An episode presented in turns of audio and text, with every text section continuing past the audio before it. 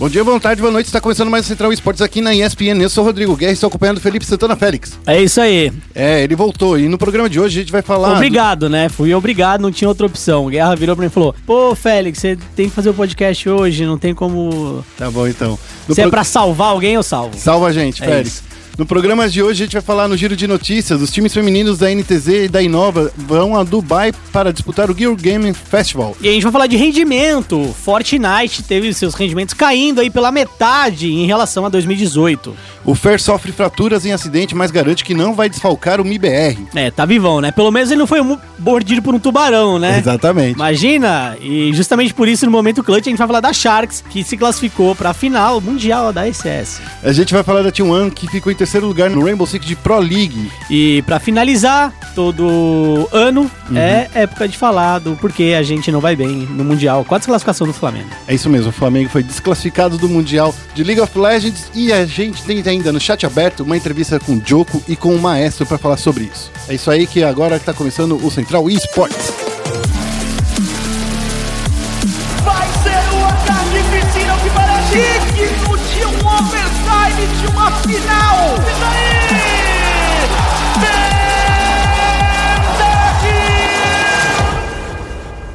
Começando o giro de notícias, vamos falar aí dos times femininos da NTZ e da Inova que vão a Dubai disputar o Girl Gamer Festival. Falei Girl certo agora? Gamer Festival, falou certo, isso mesmo. É, o, a etapa Brasil aconteceu na BBL, nos estúdios da BBL nesse último fim de semana.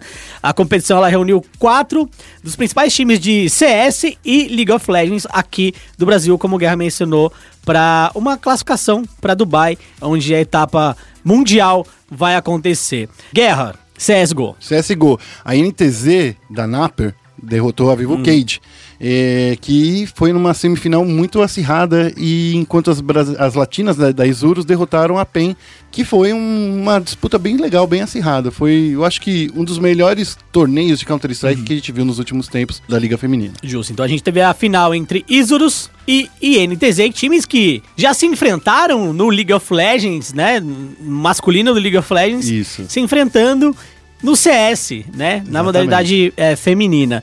Fala pra gente, você assistiu, como foi, eu como assisti, é eu, eu, assisti a, a, grande final, que foi no domingo, né? Que aconteceu no último domingo. Uhum. foi uma das, das, das coisas mais emocionantes que aconteceu porque faz muito tempo que a gente não via um campeonato feminino de alta qualidade e que tivesse um prêmio muito bom distribuído, que foi 15 mil reais uhum. distribuídos tanto no, no Counter-Strike, tanto no, no, League of Legends, né? E a gente viu, eu acho que a qualidade crescente aí do cenário feminino dá para ver que as meninas da, da, da, Vivo Cage e da, da INTZ foram extremamente disputas acirradíssimas. Eu acho que a PEN, por outro lado, está mostrando que está trazendo aí novas e novas estratégias, trazendo uhum. coisas que a gente tá, tava demorando para ver, né, no cenário feminino. Eu acho que muito disso acontece também por causa desse cenário masculino que está acontecendo geralmente, o Félix, é, que está dando mais espaço. Tem como mais tem dois torneios acontecendo simultaneamente, a CBCS e o BR League. Uhum. Então, então, os times estão precisando de outras equipes para treinar. E é aí onde estão entrando as equipes femininas do CS. Sim, e, e aí, só relembrando esses dois campeonatos que você mencionou, né? Uhum. É, só um deles tem um time feminino, que é o time da Black Dragons. Exato. E, e nenhum outro time tem, por exemplo, uma menina jogando com os caras e tal. Sim. A gente na ESPN também já noticiou que as meninas têm muita dificuldade é, em arrumar treinos com o time masculino, justamente por causa da questão de machismo e tal, né? Uhum. Tem que dar, dar os pontos aí certinho. É, tem que salientar que é, as premiações dos torneios femininos elas sempre são muito baixas, né? E eu acho que essa primeira, a primeira premiação de 15 mil reais que eu vejo numa premiação, é, num torneio é, exclusivamente feminino. Exato. Então, eu acho que é um passo bem legal dado, é um passo bem maneiro mesmo. Acho que as meninas se emocionaram bastante também lá, né? Se você uhum. olhar o Twitter delas e depois a repercussão disso nas redes sociais, principalmente as do CS, eu acho que foi uma parada bem, bem da hora. Então, parabéns para as meninas da INTZ, das mulheres da INTZ, as jogadoras, as atletas da INTZ. E no outro lado, no League of Legends, a gente teve a Pink Sword vencendo a GLG Sports do México por 2 a 0 na primeira semi. Uhum. E a Inova derrotando a Eldways do Chile por 2 a 0 também.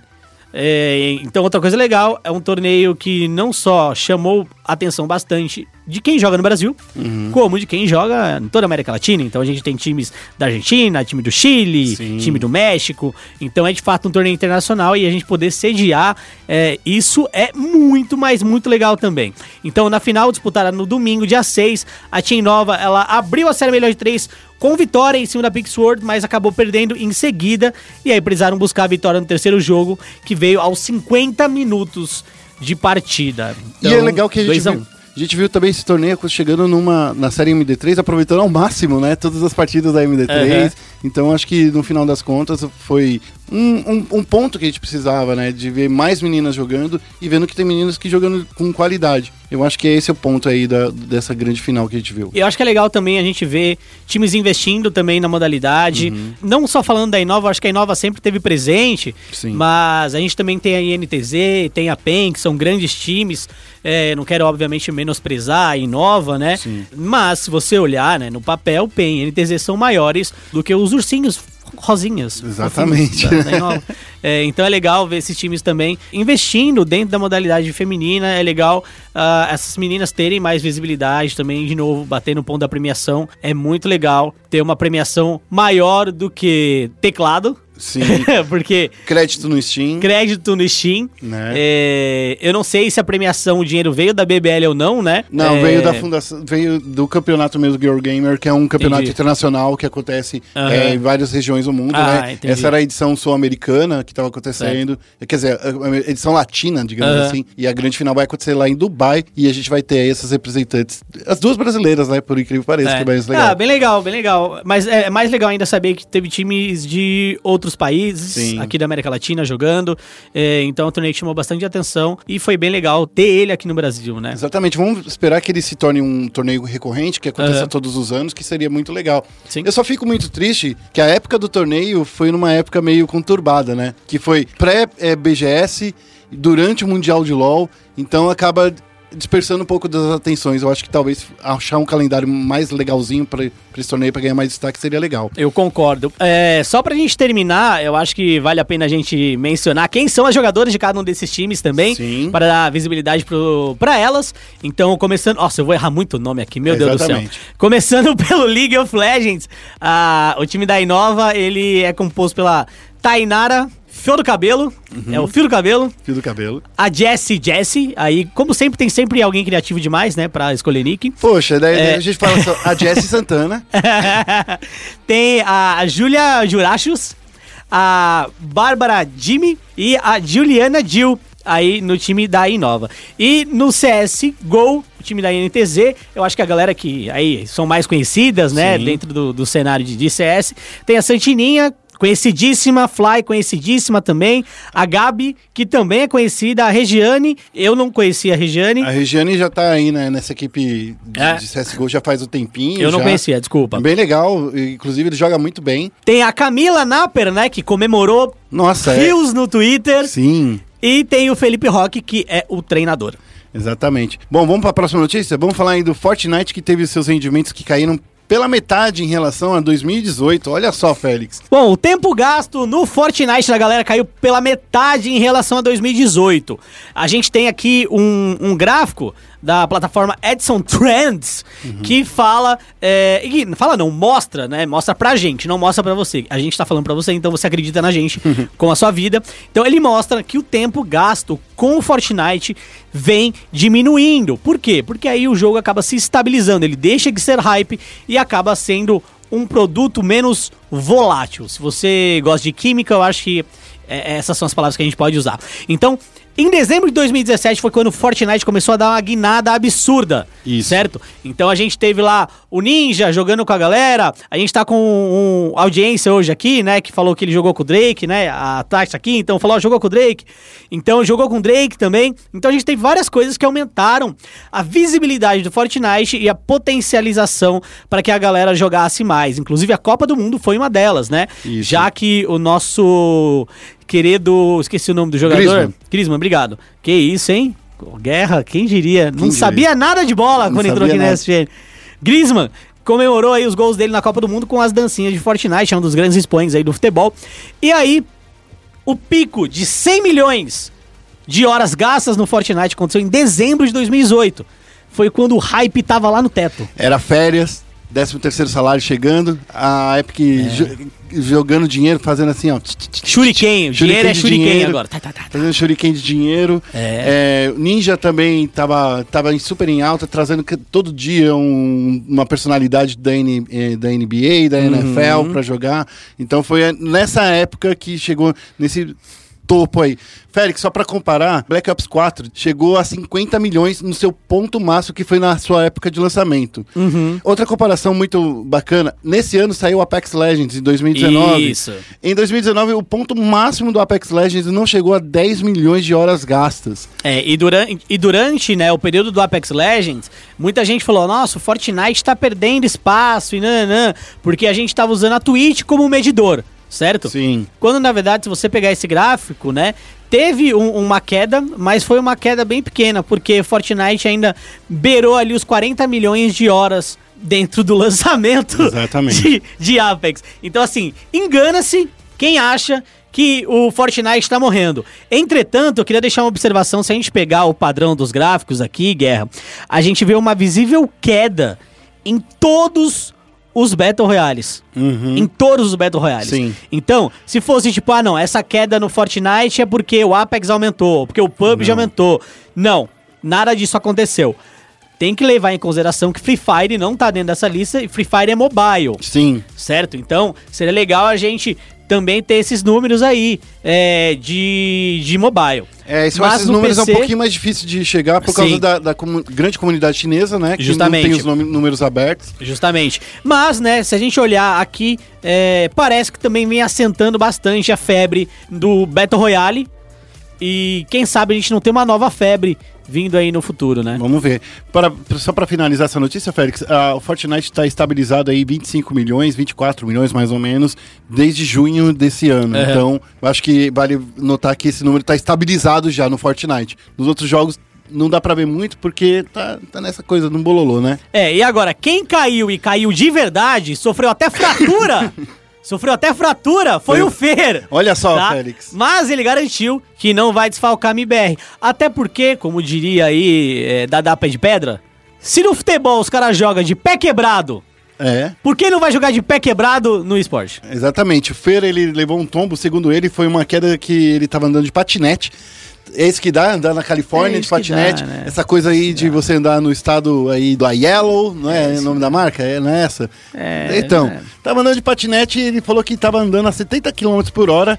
Tem que regulamentar isso aí! Tem que andar de capacete, Fer. Tem que andar de capacete. Ele sofreu uma, uma micro fraturas no, na no seu pulso, mas segundo ele isso não é o suficiente para impossibilitar a, a sua atuação no MIBR e é por isso que nessa semana ele vai estar jogando na Pro League aí, fazendo os seus tirinhos em, em cheio.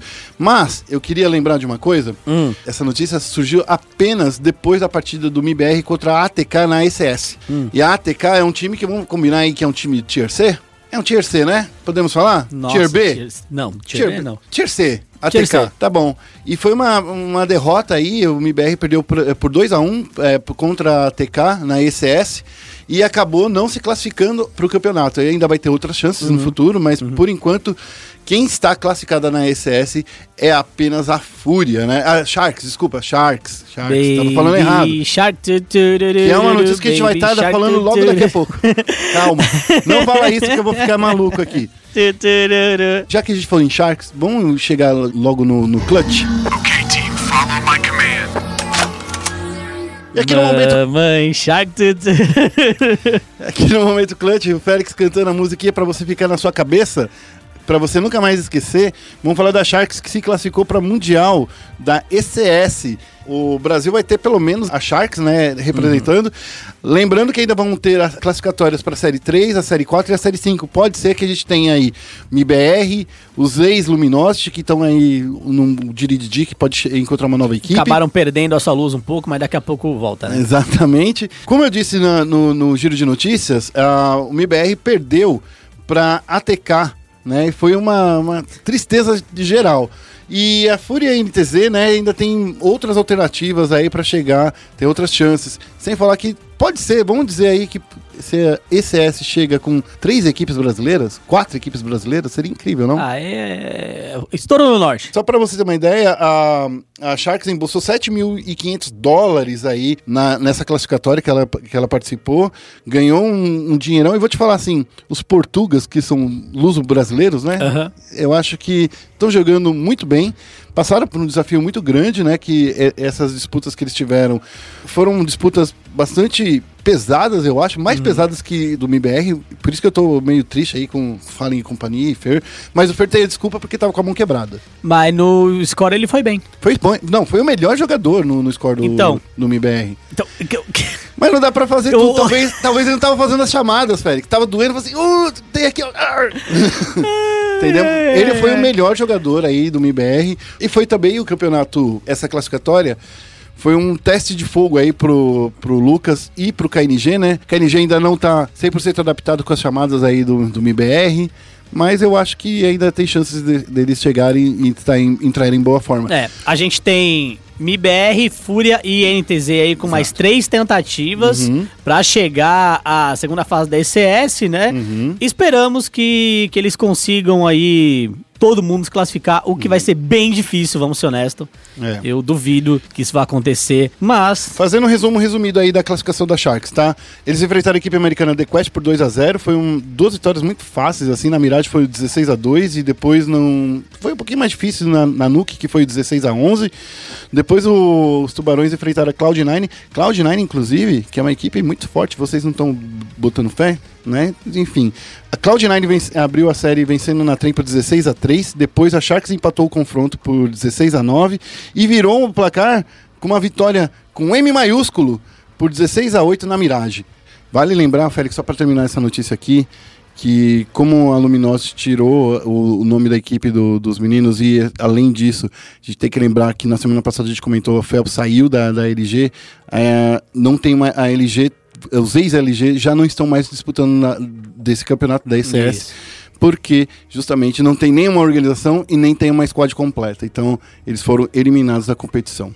Tristeza. WO, Por WO, exatamente. checkmate. Checkmate. Então, a gente aí tá torcendo aí pro, pro BBR, pra Fúria e pra NTZ, pra eles se classificarem aí. Pode ser que eles ocupem as- essas três vagas aí da ECS norte-americana, mas tem que Difícil, lembrar que tá difícil aí pra eles. Difícil, bem difícil. E vamos passar aqui rapidinho os resultados da última semana da Pro League de Rainbow Six, como a gente faz toda semana.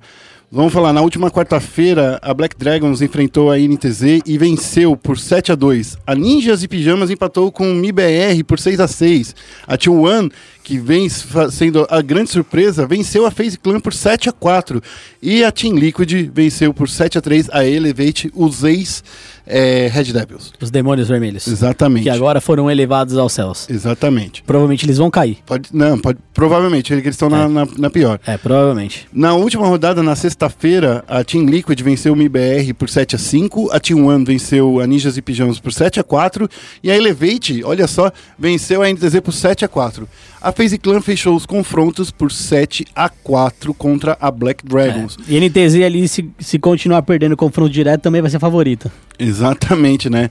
Olha só. Favorito ao rebaixamento. Favorita ali, ó. rebaixamento, eu tô percebendo.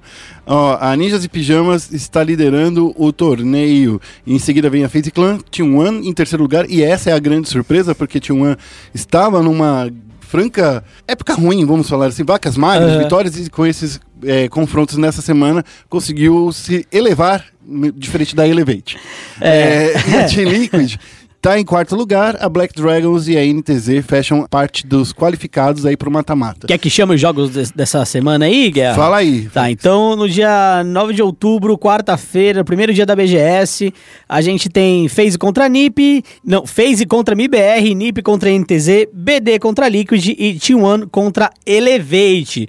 Depois a gente tem no dia 11 FaZe contra INTZ, NiP contra Liquid, T1 contra BD e Elevate contra MIBR no duelo dos desesperados ali pra ver quem se afunda mais. Exatamente. Bom, E- não, pra fechar tem o dia 16, mas dia, dia 16 a gente falar fala semana que vem, exatamente. Ô, Félix, já que a gente encerrou aqui o no momento clutch, vamos falar um pouquinho do LOLzinho no Foco Nexus. Bem-vindo a Summer's Rift. E no Foco Next a gente vai falar aí da campanha do Flamengo que nos aqueceu o coração no primeiro dia e depois nos levou ao inferno no, no sábado. Famoso jogamos como nunca, perdemos como sempre. Exatamente, né? Mas jogamos como nunca mesmo, né? Fazia muito tempo que o Flamengo não, que o Flamengo, que o Brasil não tinha uma estreia, né, tão boa. Jogamos contra o Dawon, uma, perdemos sim, claro, mas foi uma, uma derrota que a gente jogou bem, mas daí na sequência a gente no dia de estreia do Flamengo, a gente literalmente varreu o chão com a cara dos russos, né, da Royal Youth. Isso. E- Turcos. E foi muito bom, né? Os turcos, né, da Royal Youth. E a gente ficou sonhando, né, Félix, por, por 48 horas que a gente conseguiria ter um time na- numa MD5, que era É o máximo que a gente conseguia imaginar que a gente conseguiria jogar. Deixaram a gente sonhar. Nossa, o Ronaldinho brilhou muito aqui. Deixaram a gente sonhar. Aí o que aconteceu depois? Só taca. Precisava vencer um jogo ali no sábado, dia 5, no último dia. Perder da, da ONG, tá tudo bem, Tudo né? bem, né? Você Acontece, tá é. perdendo pra um possível semifinalista aí. É, é. Aí foi jogar de novo contra a Royal Youth. Perdeu, mas aí tinha Anjo Guardião, né? Exatamente. Então deu pra dar a revivida, Só aí que- foi pro desempate. Só que daí tinha uma Morgana e uma Caitlyn e uma Jinx que jogaram todas as traps em cima e, e o Flamengo não conseguiu se mexer É. e perdeu de novo. O que o Flamengo tinha era um Nocturne, que não tava no histórico de, de, de jogo do, do Shrimp, certo? É um camarão do pesadelo. é, e ele até assumiu, né? Ele deu uma entrevista depois Falou. pós-jogo falando que ele não tava, o time não tava preparado pra jogar de Nocturne. BRTT de Ash. Você sabe, eu, eu fiz, um, eu Que- fiz um levantamento estatístico do BRTT. Ah, Eu, eu levantei as últimas 100 partidas do BRTT. Certo. Sabe quantas partidas o BRTT jogou de Ash nas últimas 100 partidas profissio- profissionais dele? nossa, não faço ideia. Sabe quantas vezes ele jogou? 100 partidas. Das últimas 100 partidas. Ah, Não, você já. Você, é assim, exatamente, é isso que você tá pensando. Nenhuma vez. nenhuma, sério? Nenhuma vez. Eu ia chutar umas duas. Não, nenhuma vez. Nenhuma vez. A, a primeira vez que o BRTT jogou nas últimas 100 partidas, a única vez que consta foi essa derrota para Royal Youth. Das últimas 100 partidas. Das últimas 100 partidas profissionais dele. Faz sentido, porque de fato é a surpresa. Se de 100 jogos ele não jogou nenhuma, não vão banir. Exatamente. Aí você né? tá surpreendendo o, o- o adversário. Ó, mas pra ser honesto, também nesse levantamento, das últimas 100 partidas que o BRTT tinha jogado, ele só tinha jogado uma vez de Draven. Ah, mas não, mas aí é diferente, né? Mas tudo bem, Draven tava nerfado. mas se o maluco essas- tatua os bagulho do Draven, Você sabe no que esse cara braço, gosta de jogar, né? claro, aí é diferente. Mas assim, e- então, e, e você sabe que foi mais triste ainda? Que Hum. assim, gente- não é que é triste, foi, foi- virou um meme de repente, né? Porque no dia anterior, olha só, parecia até que era uma, uma pegadinha. No dia anterior, menos faltando de menos 6 horas, a gente tá fazendo uma parceria com a Player Link. E Isso. o BRTT divulgou a aula deles de jogar com a Ashe. É isso. Daí a galera trollou muito, muito grande, muito grande. Muito, muito, muito grande, falando assim, ó, é assim que se joga com a Ashe. Cara, Cara, você brasileiro entra na zoeira, é, é assim, a aula do BRTT é muito boa, é incrível. Uhum, claro. E, assim, mas brasileiro no, fim, no fim do dia é um profissional dando aula. Sim, Entendeu? É muito melhor do que eu, você dando Ó, aula. mas óbvio. Ó, Né? muito melhor. Eu não sei nem. eu- não, eu sei que ela faz, mas eu não sei, não sei fazer nada com ela. Então, agora, vamos lá. Eu, eu- o que eu acho aqui, a gente vai ter uma entrevista depois com, com o Diogo com o Maestro, né? É, uma coisa, Guerra, que eu senti é que o brasileiro ele tava acostumado a não acreditar. Ele tava acostumado a chorar no início. Ele Sim, tá acostumado. porque você já levava taca logo de É, cara. pô, começou, puta, já começou ali, tomamos taca, já. E aí você toma taca A gente logo tomou de cara. taca pra Vega. É, aí você pra toma, Mega. É, você toma toca, taca logo de cara, a expectativa vai pra onde? Vai lá embaixo. Vai lá embaixo, já começa o a xingar vier muito no Já Twitter. começa desclassificado, entendeu? Agora não, deixou sonhar. E aí a galera ficou, nossa, que da hora. Imagina, você termina o dia, termina a sua quinta-feira, você fala, nossa, velho, ganhamos. Mas não é Vamos assim. lá. É que a gente ganhou. Aí você passa a sexta. Aí você passa a sexta-feira, na expectativa. Não sai pra balada pra acordar cedo. Você tá já, comp- já compra 5kg de carne de pipoca. Claro! Aí você acorda ali, nossa, é hoje! Vai Flá! Mó hype, todo mundo, não, se fosse o Flamengo ia ser diferente. Exato. Os caster lá falando, não, o Flamengo tá jogando bem. A gente falando, não, pô, os caras estão com postura melhor do que os times anteriores. Estavam mesmo, eles Tava estavam com uma postura tava. mais madura. E aí chega e É isso. Entendeu? É, assim, a gente vai conversar mais um pouco isso no chat aberto com o Maestro e com o Joko. Mas, Félix, eu quero. eu- eu- por isso que você está no programa de hoje. Não é porque a Evelyn faltou, não é por causa disso. Ah, agora você quer me agradar é isso. Mas assim, eu só queria que você me falasse o seguinte: a gente terminou com o mesmo resultado das últimas três participações internacionais. A gente saiu da fase de grupo, eh, da fase do play-in, com uma vitória apenas e três derrotas. Ainda no ano passado, que a gente saiu com 1 barra 5, né? Também, que no, no, no, no Mundial que teve um pouquinho de jogo a mais. É, eu acho que o, o ano retrasado a Team One conseguiu ir pra MD5, né? Isso. Então, dos últimos três anos. Dos aí- últimos três splits, é, dos últimos quatro, quatro participações internacionais. né? É, das últimas quatro participações internacionais. Duas com a Cabum, uma com a NTZ e agora com o Flamengo. É, ok. Mas é que assim, eu Porque na queria, Team One a gente foi pra MD5, pelo menos. é, eu queria levar em consideração a Team One porque fo- é, em termos de resultado foi melhor. Sim, Então, a campanha da Team One foi melhor que a campanha do Flamengo. exatamente. Então, assim, vamos, vamos torcer aí pro, pro Forlan jogar bem. Não. não, não, não, é, não é que eu não vou torcer pra ele jogar bem, mas assim, a Team One foi rebaixada. É, mas é que eu, acho que 2017 é um ano que era meio atípico, que foi um É. ano que teve aquela mudança super grande no, no, no League of Legends, E, eu lembro que a que os times estavam se acostumando com É, eu, eu lembro, inclusive, que foi Team One e Pain na final, né? Isso. E a gente lembra daquela época como. Se fosse 2017 mesmo. Não, mas a gente lembra daquela época é, como uma fase ruim do LoL brasileiro, lembra? Foi, foi a Que pior falou, fase pô, do LoL. Eu era falo uma isso. bosta, que era uma merda. Era ruim mesmo. É, foi, foi. Era ruim. Agora, Mas a gente conseguiu numa A- MD5. agora parece melhor, mas pelo menos lá a gente foi pra MD5, é isso. É, exato. É, Resu- eu Contra resultados, não há argumentos. É, ho- honestamente, é, vai, vai rolar entrevista com, com, com, com a galera e tal. Eu, eu acho que falta muito. Eu tô totalmente desesperançoso em relação ao League of Legends brasileiro. Eu, eu, eu não vejo assim, no momento, eu não vejo qual é a saída. Talvez a gente falar, ah, mas injeção de mais dinheiro. A Turquia tem muito mais dinheiro. E nanana. Tá, tudo bem. Mas aí a gente olha pro Vietnã, por exemplo, né? É, e aí a gente pode falar da primeira, da Low Key, que é o time vietnamita, que acabou tirando o primeiro jogo do time da, da Wong, certo? Hum, hum. E eles tiveram uma, vitória com uma estratégia diferente, uma vitória legal. É, e a gente não conseguiu nem criar uma estratégia diferente. A gente simplesmente foi querer jogar o mesmo que os times jogam. Então, acho que no fim do dia, é, não é só dinheiro. Não. Falta, falta. Tem a questão financeira, Sim. é, mas falta ainda. Falta, faltam coisas é, pra gente. Eu, Eu, o que eu vou falar, vou repetir no chat aberto, é o seguinte. Eu sinto que o Flamengo não jogou o que o Flamengo jogava no ano inteiro no CBLOL. Ele não jogou pra bot lane. Então, mas assim, a gente vai conversar aí daqui a pouco no chat aberto. Ah, E- mas até aí. Mas assim, é, é que, é que todo ano, cara, todo ano, todo ano o time não joga É. o que ele joga. Por exemplo, vou falar, a Kabum. Primeiro split no MSI, tava jogando direto pro Dinquedo e pros antigos. Aham. Dinquedos dos antigos. O, às vezes o, o Titã dava uma louca, daí o Ranger tinha que salvar ele. Lembra naquela época? É, a NTZ, que sempre jogou pra bot lane por causa do Mills, que pra proteger o Mills, começou a jogar pro Tai. Então eu sinto que, de novo, a gente vê assim, quando o jogo se concentra pro robô e não pro BRTT e pro Lucy, sabe?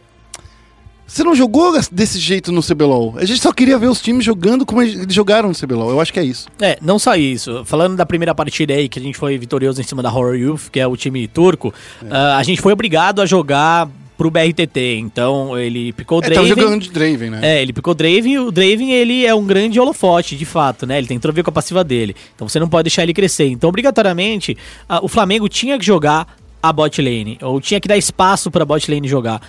E, e o jogo dos turcos, é, eles não podiam deixar isso acontecer.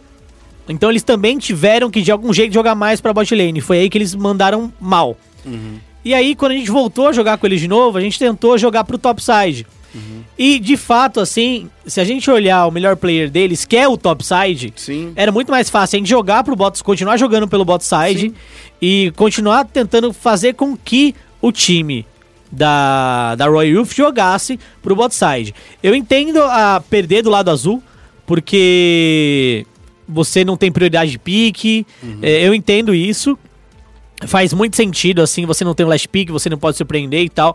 Mas jogando do lado vermelho, é, quando você joga do lado vermelho, você consegue dar um, tentar um outdraft, você consegue algumas manobras pré-jogo que podem impactar no jogo em si.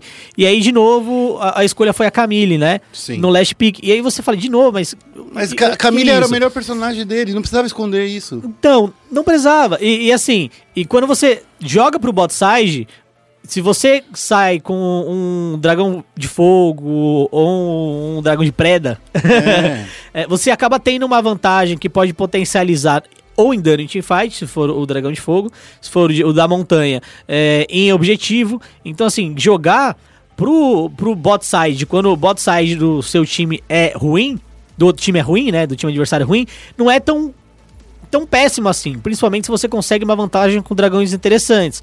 E foi justamente o que aconteceu no primeiro jogo contra o Ryuth. Eles tiveram um dragão de fogo, um, um dragão de fogo, então jogou pelo bot, conseguiu uma luta, fez o dragão. Jogou pelo bot, conseguiu uma luta, fez de novo o dragão. E isso potencializou a, a vitória da- do Flamengo na primeira partida. E na segunda partida, assim, se for botar o playbook debaixo do braço, a ideia era também fazer isso no fim do dia. Sim. Mas eu também não entendi o porquê de querer jogar pelo top e, e colocar o robô numa posição que, ok, no Brasil ele domina, mas é, Não é era o que ele melhor jogo. Ele não domina. Ah, eu acho que ele domina, eu acho que ele fez um split muito bom, Guerra. Eu acho que eu, se você olhar agora e falar, putz, quem foi melhor que o robô, eu não vejo um outro top melhor. Mas assim, é que o robô sempre absorvia muito bem a pressão. O Weiser foi um muito melhor do que ele durante o split inteiro. Mas daí depois eu concordo com você, o Weiser tremeu, principalmente nos playoffs daí do Brasil. Mas eu acho que assim, é.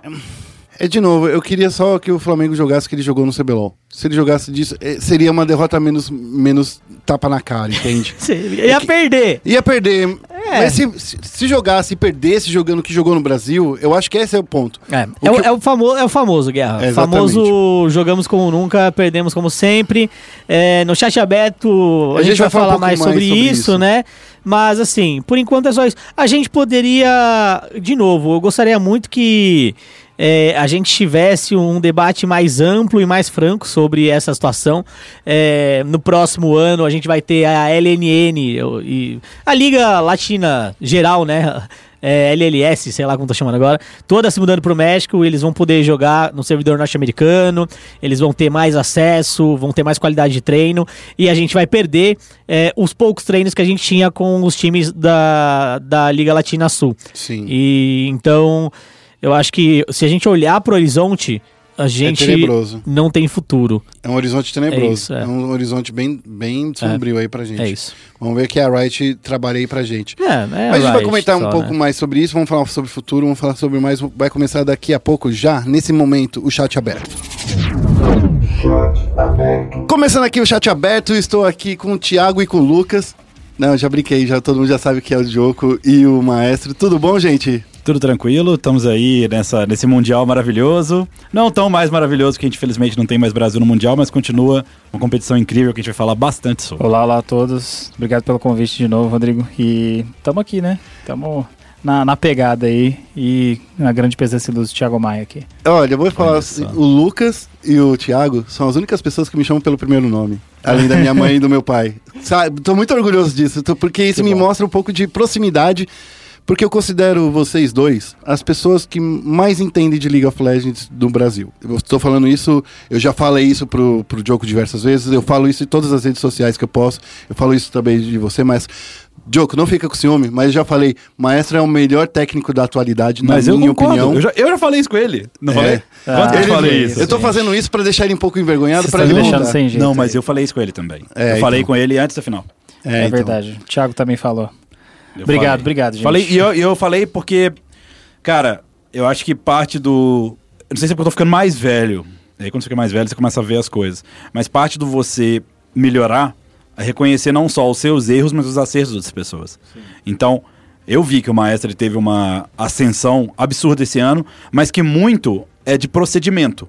Por exemplo, o começo do campeonato. Ah, a gente tá falando aqui, o chat é aberto, então já estamos nisso. Era muito interessante porque eu comentava com o John Ray que, mesmo no começo do campeonato, quando vocês não estavam indo tão bem, desse último split, vocês não estavam indo bem no jogo, mas em questão de processo e de disciplina, as etapas do que fazer, o pré-jogo, eu falava, falava, velho, os caras estão fazendo um negócio muito legal.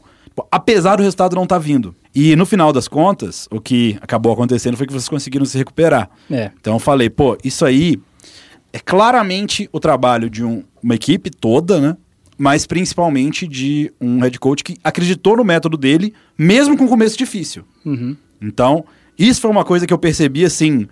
Eu não cheguei a comentar com você, eu acho. o- o- Eu acho que não. Com, com, com o Guerra. Eu não, não faz tempo que a gente não conversa, né? É, eu acho que a última vez que a gente conversou foi quando você veio aqui. Ah, é verdade. então eu reparei isso e foi algo que com certeza, assim, de quem tava lá, tá de fora do seu time, mas tava no mesmo campeonato, era muito gritante. Eu fico feliz de ouvir isso de vocês dois e queria deixar explícito para quem não sabe, o Diogo foi praticamente a primeira pessoa, o primeiro grande sol na, na minha carreira aí, de começo de carreira, foi o cara que me deu uma chance de carreira minimamente para dizer assim. E ouvir isso de você hoje é no mínimo super emocionante para mim. Olha que show. E, e eu sei que isso não para aqui também, sabe? Eu acho que, tipo, se eu fui. Se de fato as pessoas estão dizendo que eu fui melhor e tudo, eu não sei sobre isso, mas é, eu quero que outras pessoas possam ser melhores também, sabe? Melhores, muito melhores do que eu fui esse ano. Então eu acho que a gente só vai realmente evoluir se a gente tiver esse tipo de reconhecimento. O prêmio CBLOL vai mostrar isso, porque eu votei, não posso falar todos os meus votos, mas assim, eu acho. Aqui na redação eu vi, vi de todo mundo, eu tive que aprovar os votos da redação, então assim, pelo menos da SPN, eu sei que as pessoas foram votadas certas. boa, boa. Mas isso que o Márcio falou faz muito sentido.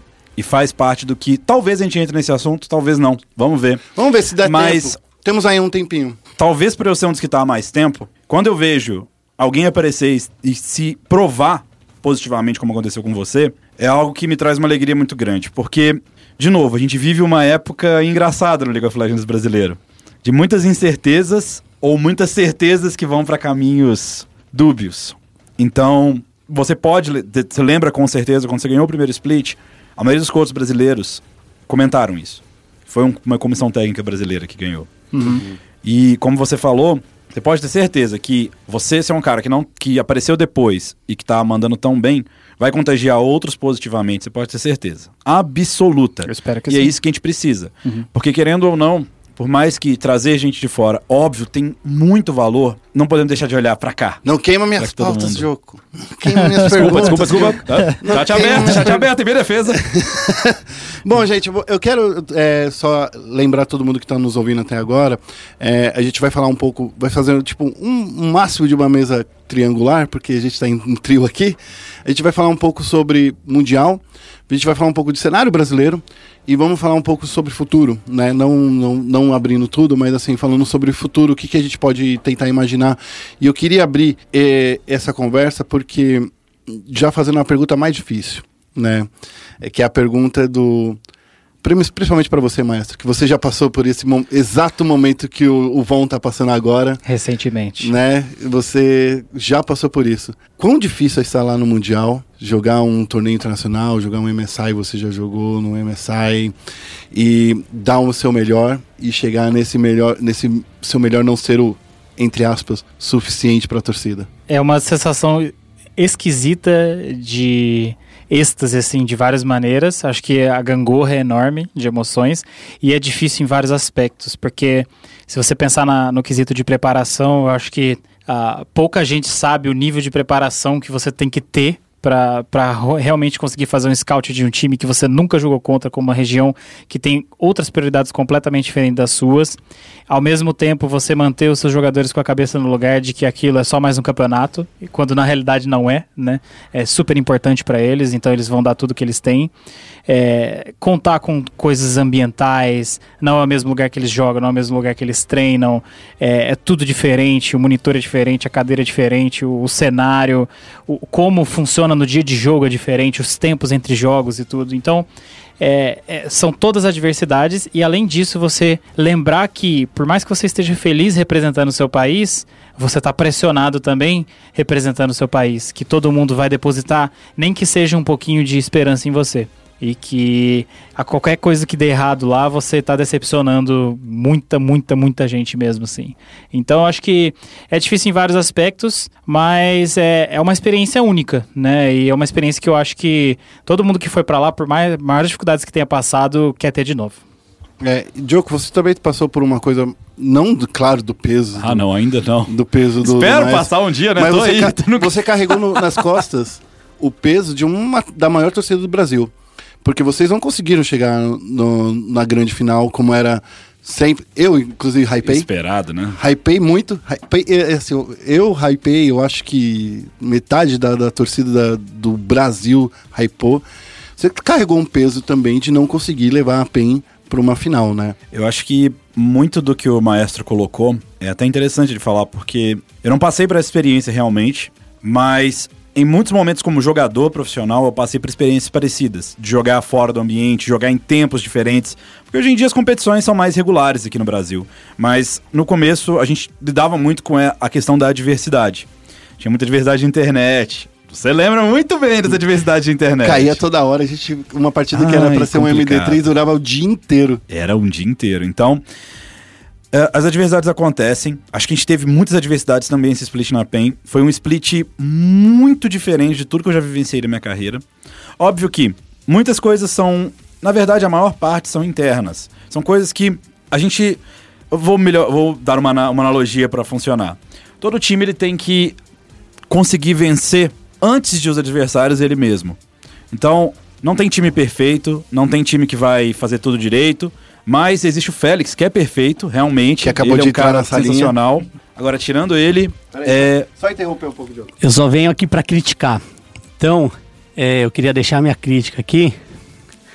Que tem muita escada pra chegar no estúdio. eu percebi. Eu tô ofegante. É, bom programa pra vocês. Dá, dá pra participar ainda ou não dá pra participar? Não dá porque não tem mais microfone. Então foda. Tem ter um Beijos. bip, né? Bip, editor. Beijos. É. Enfim, Então, desculpa, ele te interrompeu. isso- isso sobre- ô, Marcelo, você pode deixar essa parte da essa intrusão do Félix aqui, por favor? isso de vencer a si mesmo e vencer os próprios problemas. é Porque assim, muitas vezes você vai vai ter um time que tem pontos muito positivos, pontos muito negativos. E é você lidar com os defeitos e aproveitar ao máximo as vantagens. Então, eu acredito que esse split, a PEN, teve vários momentos, várias coisas aconteceram fora do script, mas a gente não soube resolver os nossos principais problemas. Então, por exemplo, quando a gente jogou o último jogo e aí fazendo o gancho com o maestro, é, o último jogo nosso, para definir se a gente classificava ou não, era contra a INTZ. E era evidente, assistindo o jogo, que os nossos problemas ainda estavam fora do lugar para aquela partida essencial e os deles, pelo contrário, estavam se resolvendo. Estava em franca sessão, né? Exatamente. Então, é aquela coisa de, de momento e realmente um time que conseguiu fazer o contrário. Eles começaram com os problemas, mas souberam lidar, souberam encaixar o time, chegaram numa véspera de playoff, né, uma decisão, e eles estavam com uma boa condição, jogaram um jogo muito sólido. Um jogo que, inclusive, a única memória que infelizmente eu tenho é que a gente nadou no pacote do Cork. Verdade. É verdade, é verdade. Mas isso aí que o jogo falou é verdade. E só pegando o gancho da situação deles que aconteceu, da nossa da MSI da do Flamengo agora, é, é isso, assim, o quanto você consegue adaptar situações adversas pro seu grupo continuar com a mesma mentalidade forte e tudo. E, obviamente, vai ter outros pesos que a gente ainda não controla.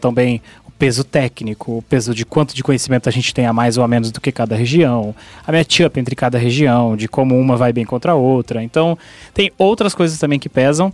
Às vezes a gente não tem controle, mas essas que a gente tem controle é justamente essa, é, esse meme aí da falta de experiência, né? Que a gente às vezes tem de competições exteriores, que a gente não tem essa experiência nem internamente. Quantos times conseguem lidar super bem com os problemas internos que tem, né? E eu não tô falando de treinador ou jogador, tô falando de diretoria, tô falando de. de Faxineiro, marketing, dia a dia, tudo, dia a dia, estrutura, tudo. Quantos times são super estáveis hoje no Brasil, né? Então não são tantos assim. Então a gente vê que o que acontece lá fora é uma é simplesmente uma, uma consequência do que já acontece aqui dentro. E pra fechar isso, muito do que eu leio, porque infelizmente ainda não tive essa experiência que deve ser sensacional de ir a um mundial, mas muito do que eu leio, muito do que eu converso com quem já foi, é que ainda paira muita incerteza na cabeça quando você tá lá. Por exemplo, perdi para um time que supostamente é melhor do que o meu. Mas eu perdi porque eles são, eles foram melhores naquele jogo, porque eles são muito melhores. Onde que é o erro? Onde que tá a diferença? Então, como a nossa região agora oficialmente é isolada das outras, de todas as formas agora com a união do Las Latam, que virou agora, agora é o, é o CLS. Las com o LAN, que é aquela, Virou só o CLS. virou agora. só CLS, né? Eu ainda não consegui adaptar, na minha cabeça ainda é... Chama LLA, né? LLA. É isso. LLA, esse é o nome. É que a- é- era clausura aqui na- no Chile. Isso. E agora lá é LLA. o parâmetro para os times brasileiros, ele acaba tendo que ser medido quando você chega lá. Agora tem os bootcamps, né? Estão melhorando, estão chegando antes para já pegar isso aí, mas nenhum parâmetro é igual ao parâmetro de jogo. Então eu vejo que muito do que paira na cabeça de quem me falou é essa incerteza de o que eu preciso melhorar, onde eu preciso melhorar. Eu tenho pouco tempo, eu tenho pouquíssimo tempo, tô ali no Mundial, nos play-ins, né? Então como que eu vou fazer isso a tempo? Sendo que muitas vezes você ir sem pensar nisso, algumas vezes é melhor do que você ir pensando. Tenho É. certeza. A gente ainda tá no começo, por incrível que pareça, já estamos aqui falando uns 15 minutos, mas eu queria começar fazendo a pergunta que eu mais ouvi durante essa fase de entrada, que foi a pergunta assim, por que que todos os times brasileiros chegam lá fora e jogam no estilo diferente do que jogou para se classificar? Porque assim, a gente ouviu isso de vocês, o maestro que jogavam naquela época mais voltado pro Chine mesmo, Chine, Envy, daí o- os dois dividiam, sabiam para onde distribuir as forças. A gente viu isso com a Kabum, que antigamente, quando foi para jogar no MSI, jogava muito pro bot lane, jogava muito pro Titã, e depois começou a jogar mais pros Antins, e daí chegou no Mundial jogava de maneiras diferentes, e agora a gente viu o Flamengo que todo mundo disse que só jogou da forma que jogou no jogo do Draven, que, que era jogando pro bot side. Então eu queria perguntar pra vocês dois, assim, vocês dois devem ter uma noção melhor do que da gente, que tá todo mundo aqui fora, tentando entender o que acontece, por que, que a gente muda de estilo quando vai pra lá? Posso começar? Essa aí é, essa é mais tranquila de responder. Tranquila assim, não vou dar a resposta certa, mas vou dar a resposta do que eu senti. É, a primeira coisa que você tem quando você vai lá pra fora é que você sente uma diferença realmente de nível. Quando você começa a treinar com os times lá fora, você vê que qualquer time que vai lá pra fora, ou ele é campeão, ou ele é seed 2, 3 ali, que é tipo quase campeão praticamente. Então, todos os times lá são bons, muito, muito bons. Então, todos os times sabem se resolver. O que acontece é que às vezes você não prioriza, por exemplo, vamos dizer que você joga pro bot. Você joga pro bot e nenhum time do Brasil vai punir o seu top ou o seu mid da maneira própria. E lá fora, quando você vai tentar aplicar o seu estilo de jogo, você é severamente punido por isso. E aí você começa a ter esses questionamentos que o Diogo falou. Você começa a se questionar. Peraí, onde que tá o erro? Eu não posso mais jogar pro bot? Ou o meu top, o meu weak side do, do top tá muito ruim, eu preciso melhorar ele, eu preciso dar uma ajuda para ele no começo e depois eu jogo pro bot. Então, é, esse é o primeiro ponto. E o segundo ponto, que na minha opinião pega bastante, é que muitas vezes você está acostumado a jogar de um jeito que funciona simplesmente. Então, alguns times, né, ele- eles tentam vários estilos e tem um estilo que funciona mais, basicamente, né? Quando você começa a aplicar esse estilo que funciona mais, vamos dizer que você que você insista. E aqui eu vou dar um exemplo nosso, tá? Cê, ah, todo mundo comentou isso sobre estilos de jogo e tal. É, a gente na época lá jogava muito de Ryze, Rek'Sai, LeBlanc e tal. E primeiramente, nem, nenhum time deixou o LeBlanc aberto pra gente, mas, segundo, a gente pegou Ryze e Rek'Sai, acho que dois ou três jogos seguidos, e jogamos para o mid, como a gente sempre jogava aqui na, na, na época, né? E a gente perdeu. É, a gente teve, acho que, três ou quatro jogos de vantagem que a gente não conseguiu fechar. E a gente perdeu. Então, aí vem a segunda dúvida. Peraí, eu tô fazendo meu estilo, eu tô jogando do jeito que eu gosto de jogar e eu não consigo ganhar. Então, se eu fizer isso até o final, será que não é, não é loucura eu continuar insistindo na mesma coisa? Então, será que não tá na hora de eu tentar me, me colocar um pouquinho diferente, me adaptar ao meta aqui de fora, tentar alguma coisa diferente? Então, é super difícil essa decisão. Tem o primeiro fato de que você é muito mais punido lá fora, e tem o segundo fato de que quando as coisas começam a dar errado, você fica se perguntando se realmente o seu estilo é o mais efetivo. Então, o que o maestro colocou, na realidade, eu concordo 100% com tudo que ele falou, mas... Eu acho que ele falou de uma maneira que até agora a gente não ouviu alguém Sim, falando de uma sim. forma tão clara. Isso foi... Foi mais claro que isso, não tem E jeito. você colocou, e você colocou a palavra essencial nesse momento, clareza. Primeiro, sobre clareza e sobre o que as pessoas falam. Eu acho, no mínimo, complicado as pessoas falando: "Ah, o Flamengo jogou de um estilo diferente". Tá. Me explica o que é um estilo. Porque não é, não é o que as pessoas pensam. Vocês reparem que quando o maestro foi explicar, ele tentou explicar de uma maneira que qualquer um pode entender. Mas o League of Legends sobre estilo, sobre isso, é algo com muitas nuances. É muito mais complicado do que parece. Eu já treinei diversas equipes que tinham estilos diferentes E muitas vezes você. Às vezes uma peça, um pique que muda, muda tudo. Quer um exemplo? Já entrando no, no que aconteceu? Eu falo, eu não co- combinei isso com o maestro. Eu vou perguntar pra ele. Maestro, qual que é o pique mais jogado se você fosse jogar no CBLOL contra, naquela época lá, contra o Flamengo na bot lane de suporte? Qual que é o pique que você pensaria de cara? Contra o Flamengo? Contra o Flamengo. Tipo, o Flamengo jogaria com esse pique. Pera, você quer saber qual pique eles iam É pegar um pique que eles iam dar muita prioridade, quase sempre. no bot? Suporte. Suporte? Pegaram o split inteiro. Pegaram, na verdade, 18 vezes o split inteiro. O Alistar? Não. O Alistar foi o segundo. Ah, sim. Não sei se você vai lembrar de cabeça. Ah, gente, é De difícil, né? cabeça? É um blind, é um É de- blind do bot, que eles davam no suporte. Mais fácil, que eu te deixei numa situação difícil também. Tá, você me deixou numa situação difícil, realmente. Tô pegando, aqui, até abrindo aqui, ó, Mas o- é- os drafts. Você não lembrou porque muita gente esqueceu, realmente. Sim. Que um pique que não apareceu no Mundial praticamente até agora é o TK. O TK ele foi jogado Ah, 18 TK. vezes pelo, pelo Lucy. Foi o único, é, foi o único blind dele, no, realmente. E foi o, era o true blind do Lucy. Uhum. E o TK, e aí, um- por isso que eu falei que tem muitas nuances. O TK foi extremamente nerfado pela Riot, ele não se encaixa bem nesse meta. São as duas coisas junto. Uhum. O que acaba acontecendo? Quando você tira um campeão da pool, e é um campeão chave pro meta, ele vira o meta inteiro. Por exemplo, o terceiro pick mais jogado na fase regular do CBLOL pelo BRTT foi Ezreal. Ele não jogou nenhuma vez no Mundial. E o Ezreal, o Maestro sabe bem, que Ezreal com TK é uma lane que você faz pra aceitar. Você joga pra aceitar. Ashe também com TK, outra lane que não é pra aceitar. Ela consegue ter uma luta, mas é uma lane que também era possibilitada por isso. Então, por exemplo, eu já acho que as pessoas esquecem isso. Se o cara jogou 18 vezes de TK e não tem TK no Mundial, obviamente eles têm que se adaptar. E na adaptação, podem acontecer problemas, podem acontecer situações diferentes. Então, nunca você vai conseguir um estilo igual, exatamente porque o jogo evolui. Ele muda de duas em duas semanas. Esse é o primeiro ponto. Só o primeiro. E uma, um pique pode afetar o pique de todo mundo. Segundo ponto. Você tá indo para um Mundial onde, claro, o primeiro jogo você jogou pro bot side. Vamos fazer desse jeito, é muito mais, mais nuance, mas É. realmente. Bem mais que- diferente pra noob, né? É, é, é, é, tem, não tá errado, mas é um pouco mais complexo. Mas o Flamengo, nesse campeonato que ele ganhou, ele mudou o estilo de jogo dele. O robô não estava jogando só de tanque. O campeão mais jogado dele, se eu não me engano, é Camille. É Camille, eu fiz esse levantamento. Seguido com Permeado, né? Por Irelia, teve jogo de Akali, teve jogo de. Teve um jogo que foi inesquecível. Eu tô tentando lembrar que é com outro que. Ah, GP! Um que ele não usou no Mundial, mas Ele também. jogou de Jace também. Jogou de Jace. Gente. Então, assim, não é como se isso fosse uma novidade pro Flamengo. Só que, na cabeça das pessoas, quando você tem uma grande derrota, e eu não tô passando pano, não tô, tô falando antes de você poder criticar. Você tem que pensar isso. No segundo split, o Flamengo tentou mudar o estilo dele durante o CBLOL. Jogaram com BRTT de mago, que é uma coisa que eles nunca tinham feito. Jogou uma Jogaram- vez Swain. Jogou uma vez e uma vez de Victor, que eu lembro. Minha memória é razoavelmente boa. Jogaram pro top, tentaram. Mid jungle, jogaram com mais junglers. Então, assim, ok. Inclusive, na final, que eles jogaram contra a INTZ, o pique desequilibrou o draft da final. E que eu imagino que assombra o maestro, assim como me assombrou na final da Superliga, porque foi o mesmo pique, é a Irelia.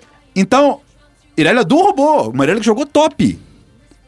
Então, se você fala que eles mudaram o estilo, você tem que pensar duas vezes, porque o que fez eles ganharem o campeonato e poderem ir lá pra fora em primeiro lugar, foram eles terem aprendido a jogar, inclusive pro topside. Então, não é simples, não é.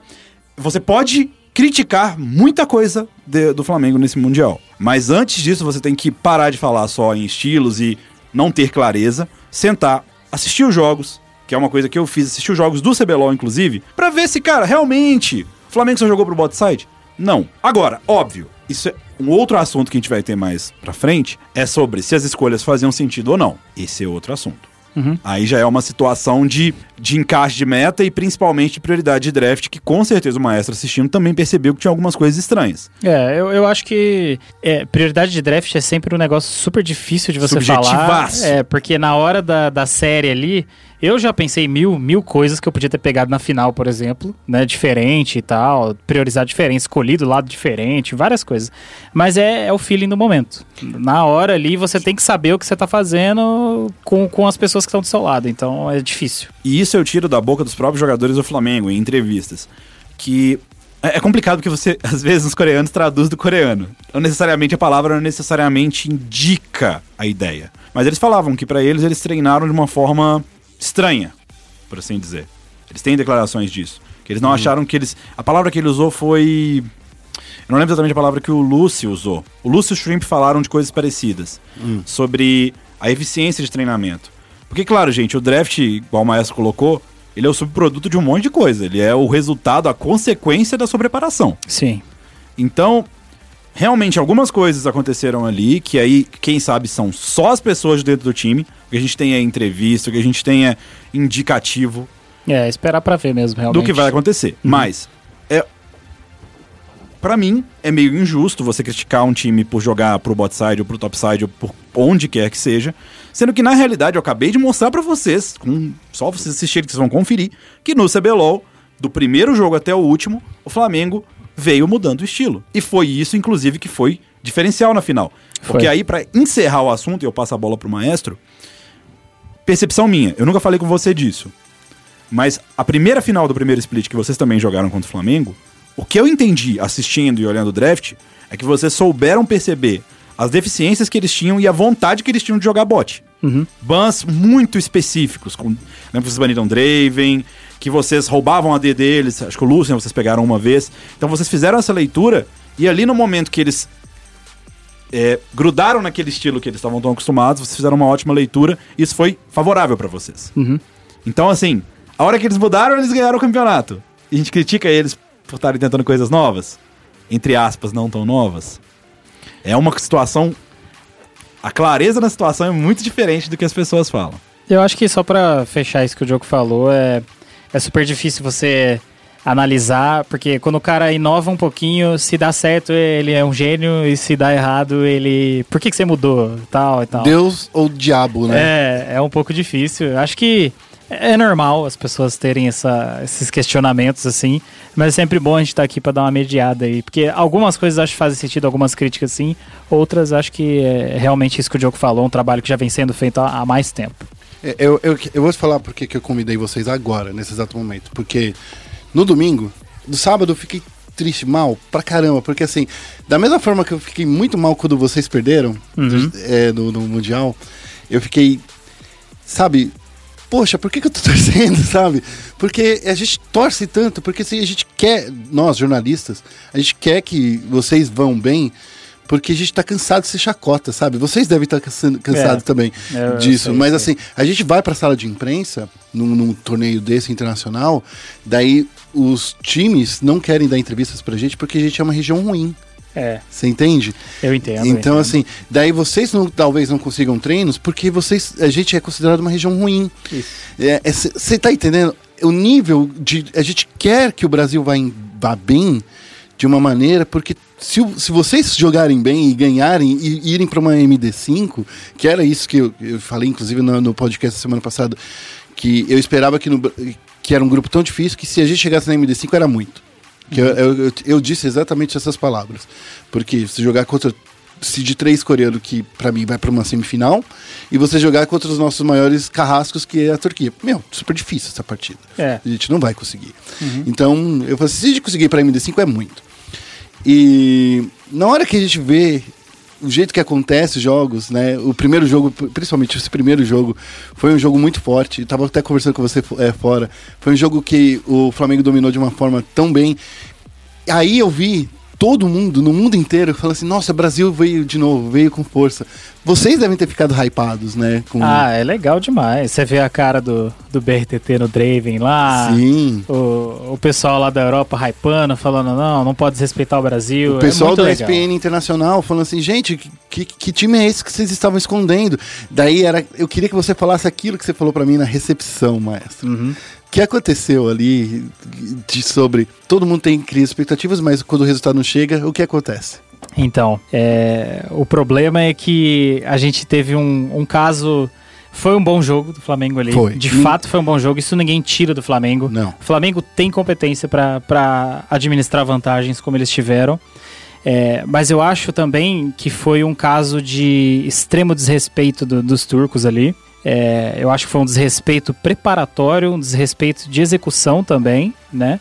E de, assim, de entrar realmente com um salto alto de que não interessa o que der errado, a gente vai ganhar. Então, eu já, eu já me senti assim, né? Eu, eu sei deve, ser, deve ter sido isso que eles passaram ali naquele momento, né?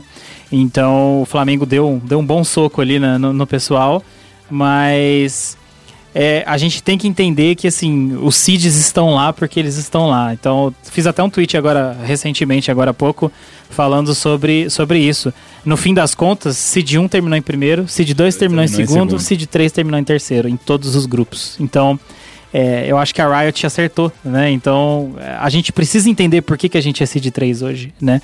Justamente porque a gente, às vezes a gente não tá preparado, às vezes muito pra derrota lá fora, às vezes a gente não tá preparado pra vitória também. Então tem que tomar muito cuidado nesse, nesse, nesse ponto aí pra não, não hypar demais, né?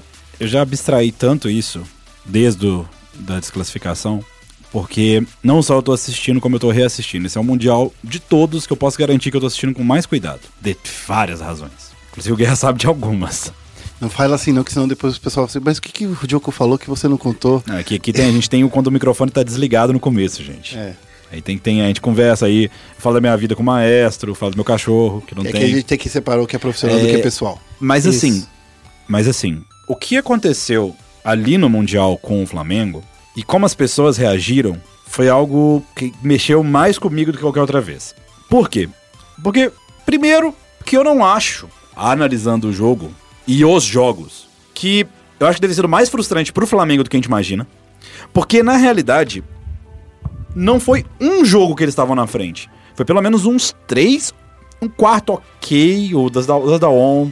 Teve um que eles estavam na frente também. Então, três, três, quatro jogos de cinco, onde o Flamengo evidentemente tinha lead no jogo, e o Maestro sabe muito bem.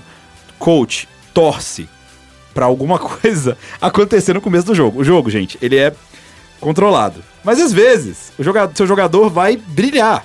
Vai ser uma hora que o Envy vai solar o cara, vai ser uma hora que o Buff vai ficar com um de vida. É. Isso acontece. E assim, às vezes a, a pequena vantagem que você tem contra um time bom vem dessas pequenas coisas. Não foi o caso do Flamengo. Eles abriram uma vantagem batendo nos times. Eles bateram, a- eles, eles abriram uma vantagem daivando no Guri. Eles abriram uma vantagem estando bem posicionados para as coisas, fazendo as coisas direito. Isso é algo que nem sempre você vê acontecendo. O time mais fraco, quando é muito mais fraco, ele não consegue, ele não tem força pra conseguir fazer isso. Os times não tomam gank. Não tem como uma Rek'Sai gankar um time que tem muito mais conhecimento que o outro. Então, quando eu assisti o Flamengo ganhando o early game desses times, eu falei, ok, não é a mesma coisa. Não é o Brasil, tipo, é, esse time, por mais que ele tenha saído 1-4, ele não foi um time que entrou com, sei lá, cabeça baixa, não vamos jogar, não sei o que a gente vai fazer. Não, eles realmente tentaram e conseguiram vantagem em muitos jogos. Então, isso primeiro já me deixou chateado, porque pelo que eu ouvi das pessoas e, e li, ficou passando na minha cabeça que as pessoas não entendem que a culpa não é do Flamengo, a culpa é de todo mundo da região. E isso é uma percepção que se você que tá me ouvindo agora, e você joga LOL provavelmente se estiver me ouvindo, puder levar, é talvez o maior aprendizado que eu levei da participação no Mundial. Que assim, se eu faço o meu trabalho melhor como coach, se o maestro faz o trabalho dele melhor como coach, se o Guerra faz o trabalho dele melhor como repórter, e se você que tá jogando solo kill, independente do seu elo, joga melhor, você pode ter certeza, você tá melhorando sua região. Por exemplo, coisas que eu não esqueço, que nunca vou, eu nunca vou esquecer. Jogos que o Flamengo estava muito atrás no CBLOL, que era impossível o Flamengo ganhar o jogo, e num vacilo do outro time, o Flamengo virava e ganhava. Mérito do Flamengo? 100%. Mérito do Flamengo de ser resiliente, de saber jogar nessa situação. Isso vai acontecer lá fora, maestro? Você... Não. Não vai acontecer. Não vai, não vai. É, é uma coisa que aconteceu muito no CBLOL aqui, que teve muito jogo. Time que tava muito à frente. É Tipo assim, lembra quando a gente falou assim, poxa, pra esse time perder só se todo mundo levar desconnect e um cara quebrar um dedo ainda É. pra- pra, não apertar o botão de power Sim. pra ligar o computador de novo, né? Porque aconteceu isso muito no CBLOL. Tinha muito time que tava com grande vantagem, que tava com tudo setado. Três, é, tier 3 é, das torres derrubadas. Então, e mas perder pra, pra mim, Guerra, a questão toda é essa, porque não é culpa do Flamengo. Não, claro Porque que não. se os outros times, obviamente, não cedessem essas vitórias, você pode ter certeza, pra cada jogo. Ok, o Flamengo ganhava os jogos, Sim. que ele tava atrás, mérito total deles, parabéns. Eles iam pra casa, a sensação que você tem é de que você venceu o jogo. Agora, se eles tomassem esses jogos e perdessem esses jogos, o maestro sabe muito bem como é a sensação de voltar depois de uma derrota. É a derrota que te faz crescer. É a hora que você senta, que você revisa que você melhora. Então, indiretamente, todos os times do CBLOL são responsáveis pelo que aconteceu com o Flamengo, pelo que aconteceu com o NTZ, pelo que aconteceu com qualquer time que vai pro Mundial. Se a gente pensar dessa forma e levar isso do micro na- pro macro, aí a gente melhora a região. Eu, eu acho que, só pra completar o que, o, que o, o, o Guerra pediu pra eu comentar, que eu comentei na recepção lá com ele, é que a gente precisa aceitar que a gente é seed 3, né? Mas ao mesmo tempo, as pessoas hoje estão tristes, né? Porque foi muito recente a eliminação. Mas é uma puta oportunidade pra gente agora, como região, entender que Era não tem isso. pra onde correr, que não tem salvador da pátria agora, né? E que realmente, igual o Diogo falou, não tem um, um cara que é o diferente, vai salvar a pátria e tal. A gente precisa melhorar como região. E agora é uma oportunidade pra gente fazer isso, né? Então eu, pelo menos, enxergo né, na minha visão, que a gente teve sim algumas melhoras esse ano. As pessoas vão entender que a gente teve uma piora, mas a gente já tá pior há muito tempo. Não, eu não sinto que a gente piorou. É. Pelo contrário, eu acho que essa final que vocês tiveram contra o Flamengo, por exemplo, foi uma das melhores finais que a gente teve no Brasil de muito tempo. Jogo bem feito. Claro, teve uns drops de- do, do lado de vocês, de algumas coisas, de algumas. Eu acho que era um nervosismo de querer fechar o jogo, mas eu acho que de qualidade de jogo, fazia muito tempo que a gente não via uma final tão boa. diversas coisas que me chamaram a atenção, mas que assim, é difícil de pontuar agora pra quem tá ouvindo, mas por exemplo, É. os jogos que o Flamengo invertia, invertendo melhor que time de, de regiões que na teoria são melhores, fazendo jogadas, algumas jogadas, claramente o Flamengo melhorou muito e entendeu melhor sobre macro com Uhum. esse mundial. Mas de novo, no final do dia, o que vai te testar é o pacote completo. É, a re- mas a, re- a nossa região é Tier 3 tem um motivo. Eu acho que, assim, aí a gente vai discutir, eu acho que outro dia que não vai, não vai dar tempo de chegar até essa profundidade, porque eu acho que Certo. só de falar como a gente evolui é um outro podcast inteiro. É. Mas eu acho que, assim, uma das coisas que gente, eu senti melhora de todos os times no Brasil é que todo mundo estava levando mais a sério, pelo menos aqui, Sim. do lado da Sim. imprensa, de quem tá, vai todos os finais de semana, que vai lá e conversa com vocês. Esse ano não teve time é, dropando entrevista porque perdeu, só porque perdeu. Teve time que perdeu, é, dropou entrevista porque tinha que ir embora mais cedo, que tinha outros compromissos, coisa e tal. Mas teve ocasiões no Brasil que a gente saía do- da, da sala de imprensa sem saber, por, sem ouvir do jogador ou do técnico, eu acho que no mínimo o técnico tem que falar, essa é a minha opinião. É, que o técnico tem que assumir a responsa quando o time não pode falar. A gente já ouviu muitas vezes do- dos jogadores saírem sem dar uma resposta para sua torcida. Eu acho que é essa a responsabilidade, sabe, que vocês têm como representantes do lado daí e eu do lado de cá, como é, da imprensa, de fazer perguntas certas. Eu sei que eu, eu, às vezes eu não faço as perguntas que têm que ser feitas, que eu não sei o que aconteceu, porque eu não vou. Mas assim, eu tenho que melhorar e os times têm que melhorar de certas formas. E agora, é nisso que eu quero falar assim. Eu acho que a gente cresceu como região, porque esse ano, até as perguntas mais difíceis, as perguntas, lembra no primeiro split, do, do- no início das duas, três semanas, Lembro. que, você, que eu fazia umas perguntas pra você, perguntas duras que eu fiz pra você, maestro. Tipo, cara, o que, que tá acontecendo? Vocês estão esquecendo de jogar? Foram pro jogar no Mundial jogaram pior? Eu, eu lembro que eu fiz exatamente essa pergunta. Sim, sim. Vocês foram pro Mundial e estão, vieram piores? Eu acho que foi até, eu fui até maldoso quando eu fiz esse tipo de pergunta Não, eu acho que não. Eu acho que isso faz parte do, do profissionalismo de todo mundo, sabe? É igual você falou. é, O cara tem. O, o trabalho dele não é jogar LOL só, não é treinar time de LOL e tudo. O trabalho é representar as pessoas, é ser profissional, é sair dar uma entrevista, é saber falar com o torcedor. É saber que ele tem que dar o máximo dele justamente para todo mundo melhorar. Então, eu acho que isso tudo faz parte do trabalho, né? Não é só sentar lá na cadeira e clicar no mouse, sabe? Então, eu acho que de forma geral todo mundo vai crescer com isso. confirmando o que você colocou, Guerra, eu também acho que o cenário cresceu. Mas parece, de certa forma, otimista, mas é uma visão que eu tenho. Mas todo mundo tá crescendo. Eu sei, então, e, e é muito, Pra mim é muito mais sistêmico. Não é um crescimento, exato, é todo mundo. Não é algo parcial e principalmente o rumo natural das coisas está acontecendo. Assim, gente, eu tô falando aqui de forma imparcial, sem fapas nem nada, mas é, a gente tem uma tendência, e eu fico abismado que as pessoas não percebem isso acontecendo. Mas que muitos times que estão, que eram tradicionais do Brasil, estão passando por uma sequência de, reci- de reciclos e ciclos com a Série B, que é a, a segunda desafiante, e com renovações. e que isso, cada vez que acontece, melhora o cenário como um todo. O maestro é até engraçado ele estar aqui porque a gente participou junto da CNB em um outro momento Sim. onde claramente você vê que as coisas se perderam para a CNB, obviamente, eles foram rebaixados do campeonato, mas que do ponto que a gente trabalhava na CNB junto, se eles tivessem seguido no- na mesma levada, possivelmente isso não teria acontecido. O que aconteceu, evidentemente, e aí eu não vou entrar em detalhes, mas eles tiveram problemas, tiveram que repensar o jeito de fazer as coisas e agora vão repensar para poder tentar subir novamente. E é exatamente o passado do que aconteceu com a Cade. A Cade passou por todo o mesmo processo, um pouco mais grave, talvez, por terem contratado aquele, o, o Exódia original e não ter funcionado. Caíram, se reestruturaram, apareceram jogadores na nossa região que não deve, não Quem você conhecia o Grell? Eu, eu tinha o nome dele, mas conhecer assim, saber que o cara ia decidir no final, Não, não, não. Como não, ele decidiu? Não, desse, não dessa no importância. final assim, no caso Sim. ah, da subida. Sim. Eu não tinha nem noção de que o cara poderia fazer isso. E esse cara tá no nosso cenário. Esse cara já faz parte É aqui de é um bom forma. jogador, um bom jogador. Então, assim, é, o professor sendo reabilitado e subindo junto com o time. O Klaus, que é o menino que tava na Iron Rock, sempre era promessa, reserva da Cade, agora subiu. A renovação, ela vem de uma tristeza, infelizmente. Então, tem tristeza acontecendo aí no cenário. Você não gostou da tristeza? Não, é que, assim, é que, é, é que eu, não, eu não gosto de apanhar pra aprender. Eu sou, da, eu sou da turma que a gente aprende com os erros dos outros. É, mas aqui, infelizmente, na nossa região, uma das coisas que acontece é que as pessoas são cabeça dura.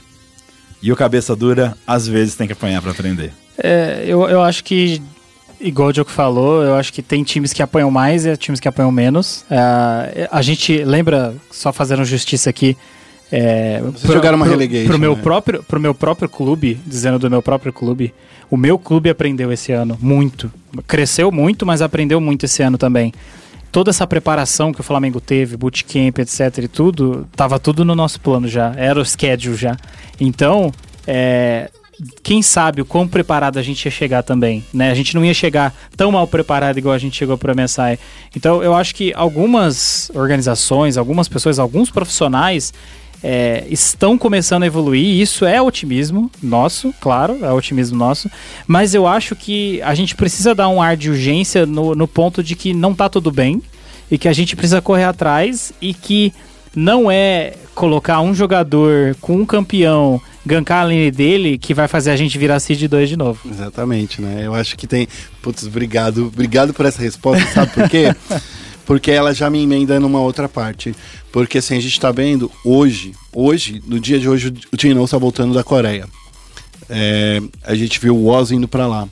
Quem o é- Garo junto com o Oz. O Garo tá a lá. bot lane da PRG foi pra lá. a Ga- o Garo tá lá também. Tem spoiler E- do meu time indo pra lá. É, logo, então. logo. Não, é, é o- Olha! Daqui a pouco vai ter jogadores da NTZ. Eu sei que vai ter jogadores também do.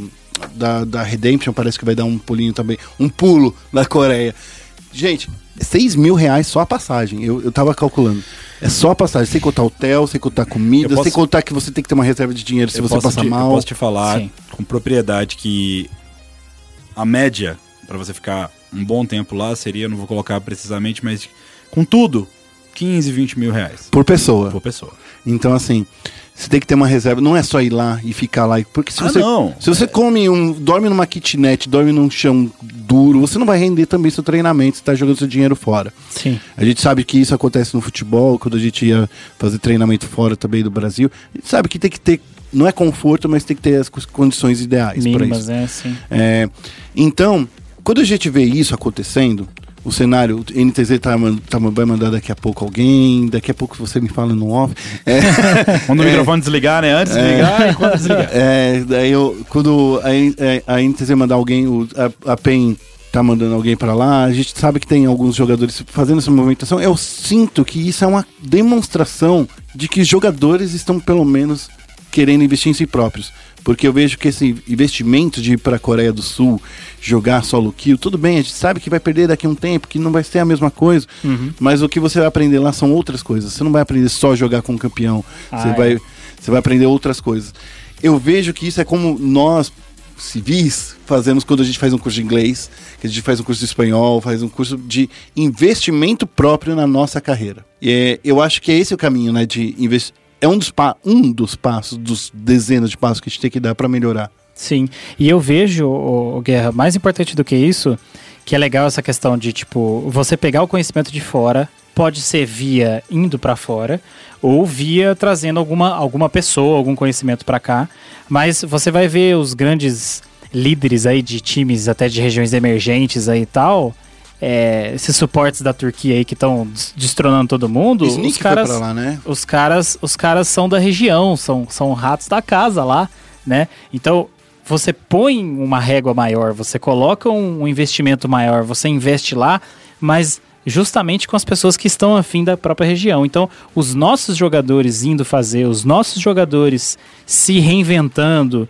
melhorando, isso é muito enriquecedor para a região. Independente de quantos coreanos vierem, chineses, poloneses, não sei quantos, é, os nossos jogadores fazerem esse movimento é muito enriquecedor para nós, porque isso vai aumentar a representatividade nossa e principalmente esses jogadores vão levar outros jogadores, porque isso é, posso garantir para você e o Diogo deve saber bem isso também.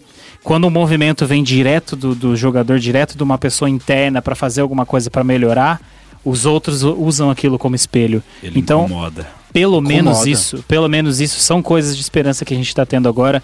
São orgs dando um exemplo, são jogadores dando exemplo e são pessoas entendendo o que é preciso ser feito, que não é só mandar o cara que é o que é o, o mais queridinho e etc. Né? Então é Mas isso aí. tem muito passo pra dar cidade. Mas né? veja bem, isso está acontecendo agora aqui. O Brasil ele já tem um problema, não é desculpa, é sim um problema. É um problema geográfico pela situação que o país fica. Então, por exemplo, o turco, ele pode ir para a Coreia? Claro que ele pode. Mas ele tem uma região à direita e uma região à esquerda, e é a própria região dele. Não é, e ainda, e ainda mais perto de outras regiões que ele queira ir. Então ele tem essa possibilidade. O Brasil não tem. A possibilidade do Brasil, atualmente, agora mais do que nunca, para ter uma troca cultural com outros times, com outras regiões, é você sair do país. Mas as pessoas já vêm fazendo isso em outras regiões há muito tempo. Isso, não, é- isso, é, no- Reckless, Sneaky. isso é notícia. Eles passam férias lá. Isso é. notícia de agora. Então, primeiro, estamos atrás, em tempo. Mas estamos correndo atrás. Pelo menos alguns começaram a correr. Principalmente, e eu falo aqui, eu sei que, por mais que isso não seja a coisa mais legal de falar, vem muito mais do jogador. Em todos os sentidos. E incomodar, incomoda muito, porque a partir do momento. E não incomoda só porque o jogador está na Coreia. Incomoda por ele estar na Coreia, sim. E incomoda porque ele não está parado. O que acontece no Brasil? Abrindo o jogo em algumas coisas. A gente, até recentemente, e o maestro viveu isso, a gente tinha um período muito parado no LoL brasileiro. Eram três meses. É do Mundial até a Superliga. que Não, quando Superliga. começou a ter Superliga. É, Era, dois não anos tinha nem atrás, Superliga, né? Porque a gente tinha. A, a gente teve a XLG Super Cup. Inclusive eu fiquei em vice também. Olha que, que situação, hein? Que situação de O- eu falei Vice já que o Diogo já 2016, é o maior né? vice do Brasil. Ninguém sabe disso, ainda bem que ninguém, que, ninguém vai pensar nisso. É, Tá cash, tá cash, tá cash. É, Então, a- antes da Superliga, a gente ficava 3 a 4 meses sem fazer nada no Brasil. E ninguém ia pra Coreia, nem nada do tipo. Não existia isso. Os jogadores, 3 a 4 meses, sem uma competição pra estimular o músculo de competir, o músculo de. Não de, de clicar ou de usar habilidades, mas sim um músculo competitivo, a cabeça do atleta. Desestimulada, ela desaquece. Tanto que os primeiros splits, via de regra, são piores. São muito piores, né, Guerra? Com certeza. Então, pra mim, um diferencial é que, primeiro, é uma coisa vindo muito de jogador. Segundo, é algo que mostra que os jogadores não estão acomodados. E por eles. Então, por mais que outros não consigam, não tenham condição, por alguma razão não queiram ir pra Coreia, eu não acho que eles vão ficar parados. Porque eles sabem que o. Todos os outros mid laners sabem que o Tim tá na Coreia. É. Então eles têm uma noção, eles estão olhando. Eles viram que ele pegou o Challenger com 700 e poucos pontos. Eu acompanhei todo o jogo dele. 702. E eu tinha certeza, eu falei com ele, eu tenho certeza absoluta, antes dele ir, que você vai pegar Challenger. Certeza absoluta. Eu assisto o jogo dele, sei lá, eu devo ter assistido dois anos do Tino jogando atrás. Eu sou o coach que gosta de assistir atrás. E o que significa que o cara tem nível pra pegar Challenger lá fora, o cara não é ruim. Então por que, que ele. Por que, que a região dele é pior? Por que, que ele perde, né? É justamente isso que o Diogo falou. Então, é, a gente tá no caminho certo, mas tem que ser dado um ar de urgência, sim. As pessoas precisam sair do, do da fossa agora, né? Da, da, da derrota e tudo do Brasil e começar a arregaçar as mangas. Porque só tem duas opções. Ou a gente vai chorar, ou a gente vai trabalhar. Então, eu já sei a opção que eu, que eu quero, acho que todo mundo sabe, né? Certo. Eu quero fazer uma pergunta pra vocês, assim, eu tenho algum... Queria ficar conversando com vocês o dia inteiro, ficar aqui, mas assim, tenho que fazer perguntas mais objetivas. Sim. E a pergunta objetiva que eu tenho que fazer pra vocês é: a gente tá meio que estagnado. Tipo, estatisticamente, a gente é seed 3 já há algum tempo já, já Eu acho que eu sei que é difícil falar desse jeito que eu tô falando, porque parece que eu tô sendo agressivo, não é? É que a gente tá estagnado porque a gente não consegue elevar, sair do seed 3 pro seed 2. Sim, não, mas Né? tá certo. É, então assim, a questão que eu quero fazer pra você, aumentar o número de time ajuda? Aumentar o número de dias participar, eh, participando do CBLOL ajuda? Ou existe alguma coisa que nós da imprensa podemos fazer? É, tem alguma coisa que o público de casa pode fazer? Tem algum caminho que todo mundo consiga fazer de alguma forma? Parar de jogar ARAM, sei lá, parar de jogar TFT, sabe? Alguma coisa que a gente possa fazer pra melhorar essa região, porque tá dando desespero já. É. Porque a gente já foi uma das melhores regiões. A gente chegou a cogitar de ter vaga direta pro Mundial. Foi. É, só posso começar aqui, Diogo? É, Claro. Vamos falar estruturalmente ah, o que eu acho que funcionaria. Primeiro, se a gente está falando de movimentos que já estão acontecendo, que a gente ainda está um pouquinho atrasado, franquia. É um, um momento de se pensar em franquia já. Porque a franquia traz estrutura, porque a franquia traz investimento, a franquia abre os olhos do esporte eletrônico para o esporte tradicional, Estabilidade é o. estabilidade também, né? É, Mas em teoria já em 2020 já não dá pra fazer isso. Porque precisa de um planejamento de plano. planejamento, é. Eu tô, eu tô assim, dando as sugestões que eu vejo que estão acontecendo ao redor do mundo. E, e eu acho que. Eu acho que mais times funciona, mas principalmente a gente precisa de uma forma de o tempo todo pegar esse talento todo que o Diogo falou, né? Às vezes o time precisa cair pra renovar, pra achar o talento certo, pra voltar. Então, por que, que a gente já não está trabalhando esses talentos? Né? Então, a gente. Um campeonato de Academy realmente é algo que já estão falando bastante, talvez aconteça em breve. Então, é algo que pode ser super importante para a gente dar essa experiência. Você, numa região em que só um time vai lá para fora, você não pode perder nenhum jogo de nenhum fim de semana. Você vai colocar um menino que nunca jogou pra jogar só se ele for te dar a vitória, né? E não. Então é muito difícil isso também. A gente precisa de um lugar para ter essa, essa fomentação de talentos novos também. Então, a estrutura do campeonato, o número de times pode funcionar, mas principalmente o Academy, né? E, e eu acho que essa. Uma repaginação de forma geral do campeonato, eu acho. E eu digo na, na identidade visual mesmo, de do quão chamativo aquilo é, do quanto aquilo vai agregar na vida das pessoas. Porque se as pessoas se ficar morno, se deixar ficar morno, se deixar ficar na mesmice e tudo, aí vai juntar o fato de que a gente tá sempre mal lá fora, de que a gente não tem nenhuma esperança, de que não tem nenhuma renovação e de que o campeonato é sempre o mesmo. Então eu acho que a gente precisa dessa repaginação visual também, coisa que a LEC fez agora, né? É, mudou a identidade visual do campeonato. Coincidência, né? Coincidência. Mudou, mudou as coisas e, e de repente mais pessoas começaram a interessar. Não, peraí, o que, que é diferente aí? Deixa eu ver isso aí mesmo, como é que é. Aí começou a aparecer o cara com a coroa lá, apareceu ele comendo macarrão. Então, são coisas que chamam, porque isso a gente já vê em outros esportes há muito tempo. Mas tem uma coisa que, eh, antes de passar pro jogo, tem uma coisa que eu acho que tá faltando no Brasil e eu venho cobrando há muito tempo. Uma mesa de análise. Uma mesa de análise após a partida. Porque assim, vocês jogam e. Assim, a gente vê o jogo, a gente assiste. É, pra mim, é televisão. Eu tô vendo aquele jogo de beisebol que tá passando ali, ó, futebol americano. Mas nesses jogos americanos, no brasileirão de futebol, no basquete, sempre existe uma mesa de análise. Uma Sim. mesa de análise para discutir jogadas a jogadas, discutir coisas que acontecem dentro do jogo. E tem que ser feito após o jogo. Não dá para esperar, por exemplo, a gente na SPN fazer no dia seguinte, no domingo, na segunda-feira.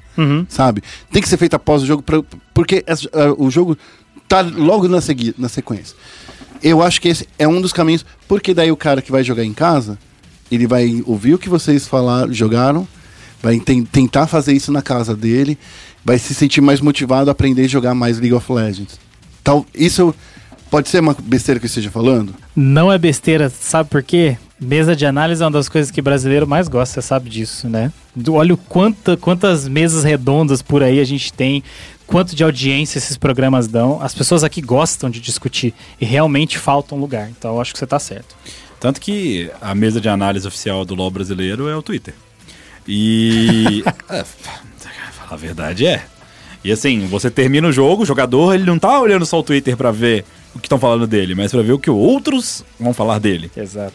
E engraçado que até lá fora isso é relevante. Aconteceu no jogo da. Foi no jogo da CG. Que o LS, que é o Shadow, que é um cara que tá na Coreia, um, já foi um ex-coach no momento. Ele criticou um freeze que o, o Rune poderia ter dado. E todos, quase os jogadores da CG responderam. E ok, você vê que ali tem muito mais conhecimento rolando. E, de novo, o que eu falei se aplica a isso também. Porque assim, o que eu penso quando eu vejo o cenário, Guerra, é que as pessoas se desresponsabilizam muito de muita coisa. E usam certos pretextos para essa desresponsabilização. Por exemplo, você fala que. Você que tá me ouvindo, vamos supor que você se identificar, caiu, caiu, se não caiu, não caiu. Vamos supor que você seja Gold, Gold na solo kill. E você trollou um jogo essa semana, trollou 10 jogos essa semana, trollou mesmo, assim, de não querer mais jogar. Você tem noção de que, de alguma forma, você afeta o seu cenário. É muito curioso, mas é, é um, um micro que vai pro macro gigantesco. Por quê? Não é coincidência. Pega na Coreia, como é que é a solo kill da Coreia? Tem muito menos prata e gold, tem muito mais platina e diamante. As pessoas entendem que a região deles é uma região boa, por assim dizer. Eles têm orgulho disso. E jogam a solo kill e jogam ranqueada desde o início, em grande parte para isso. Claro, tem também suas nuances. Vem coisas de cultura também. Vem né? coisas de cultura. Carregadas Mas de o que eu tô cultura, querendo né? dizer é que se a gente continuar tratando o LoL brasileiro apenas como um espetáculo, sem necessariamente ter a, a parte de alta performance, a gente vai continuar fazendo um show, porque querendo ou não, o Jin, na final do CBLOL, foi elogiado por todo mundo. Então o brasileiro sabe fazer um show. Mas, se a gente quer atrelar a parte competitiva, que é o talvez o cerne, né? Provavelmente, a gente precisa de que cada um, desde quem joga solo kill em casa, Pra todo mundo entender que, tá, vocês querem realmente, estão tristes que o Brasil não, não, não conseguiu um bom resultado? Vamos contribuir. Seja melhor.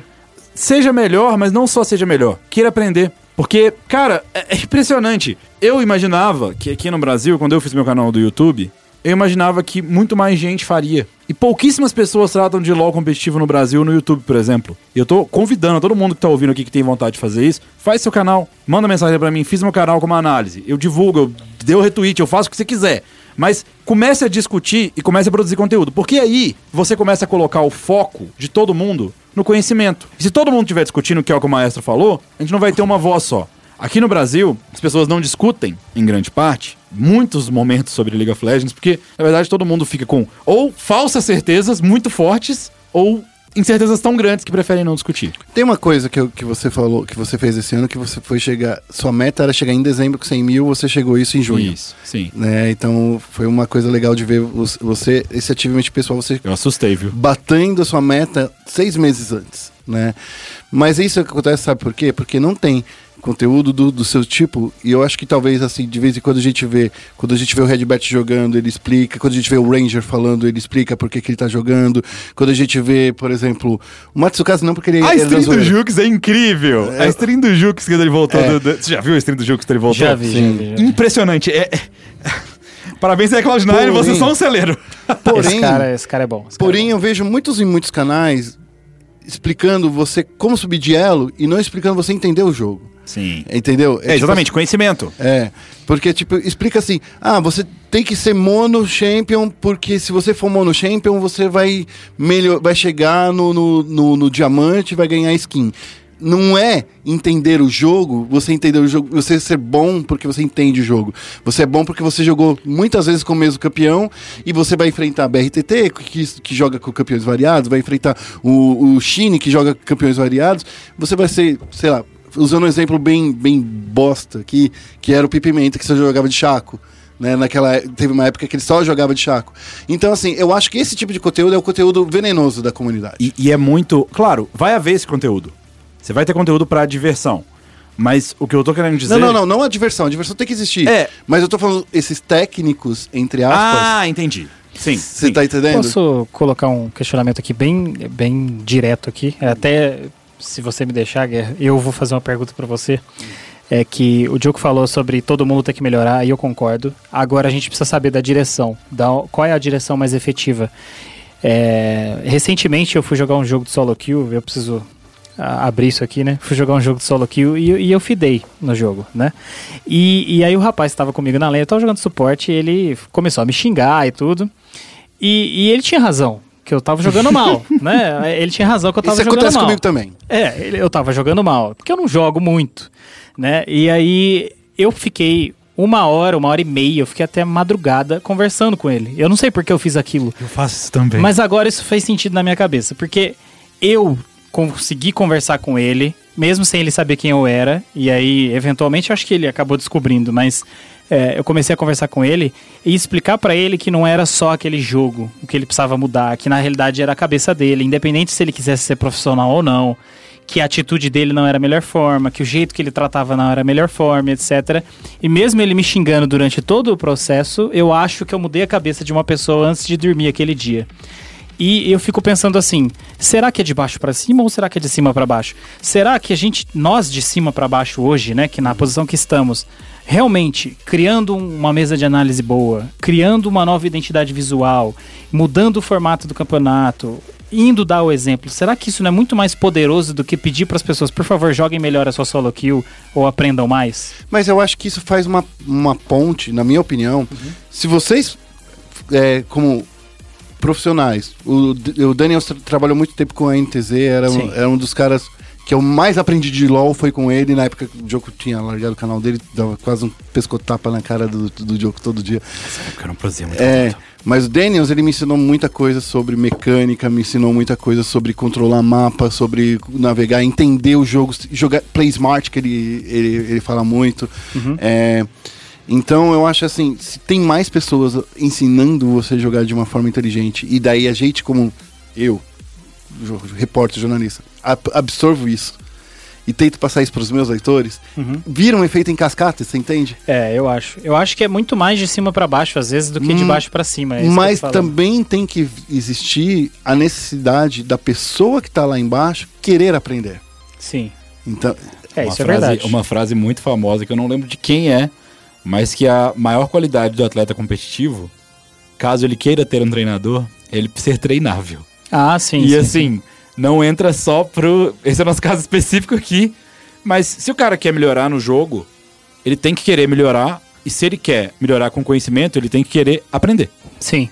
É, eu, eu, eu concordo com tudo isso, inclusive, concordo com vocês, mas eu, na posição que eu tô hoje, eu me sinto super, extremamente responsável sobre as próximas gerações e Mas os próximos sim. anos. Mas né? é. Então, é, tem também uma frase que diz que não existe aluno ruim, só existe professor ruim, né? Só existe mestre ruim. E eu sei que não é verdade para todos os casos, né? Mas eu acho assim, é muito papel de quem hoje é influenciador, de quem hoje é treinador, de quem hoje tem o poder de fazer essas mudanças, de de fato fazer essas mudanças, porque a gente tende a, tipo, é, diluir a nossa, igual o Diogo falou, diluir a nossa responsabilidade para as outras pessoas, mas a gente tem realmente uma grande oportunidade e responsabilidade de fazer a mudança agora, né? Então, sim, precisamos de mentes boas, de mentes abertas, mas sim, precisamos mexer a bunda também. E, é claro que assim, tem que saber falar. Porque muitas vezes o a conteúdo. didática ele- tem que ser boa, né? O conteúdo, ele às vezes, ele é disseminado, é um conteúdo correto, mas é disseminado da pior forma. Não tô farpando nem nada do tipo, estou só dando um exemplo. Você citou a stream do Ranger, é uma excelente stream para aprender. Sim. Às vezes ele passa um pouco do limite, que ele fala umas coisas um pouco acima do limite. Mas, Mas é a parte do entretenimento. mas é uma de entretenimento que, que tá aliada. Por exemplo, eu assisto, eu vejo, ele falou. Teve um, um tweet, alguém falou na live, acho que foi na live. Foi perfeito.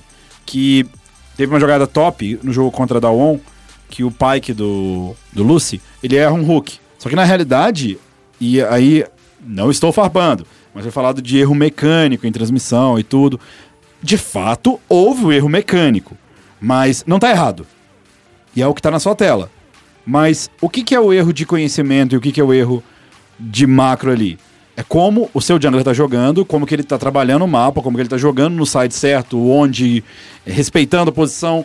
Então, isso era muito mais relevante. Era uma situação que, caso alguém queira ver, até fiz um vídeo analisando, não tô me divulgando, é que é verdade. Eu fiz um jogo analisando essa jogada que era um dive 3v2, que é uma coisa corriqueira que o maestro sabe que você consegue se defender 3v2 de um dive, salvo algumas exceções. Então o Flamengo poderia se defender, o Arauto teria batido na torre do bote e tudo estaria certo. A decisão do Flamengo foi lutar fora da torre. Então foi não pegar o dive.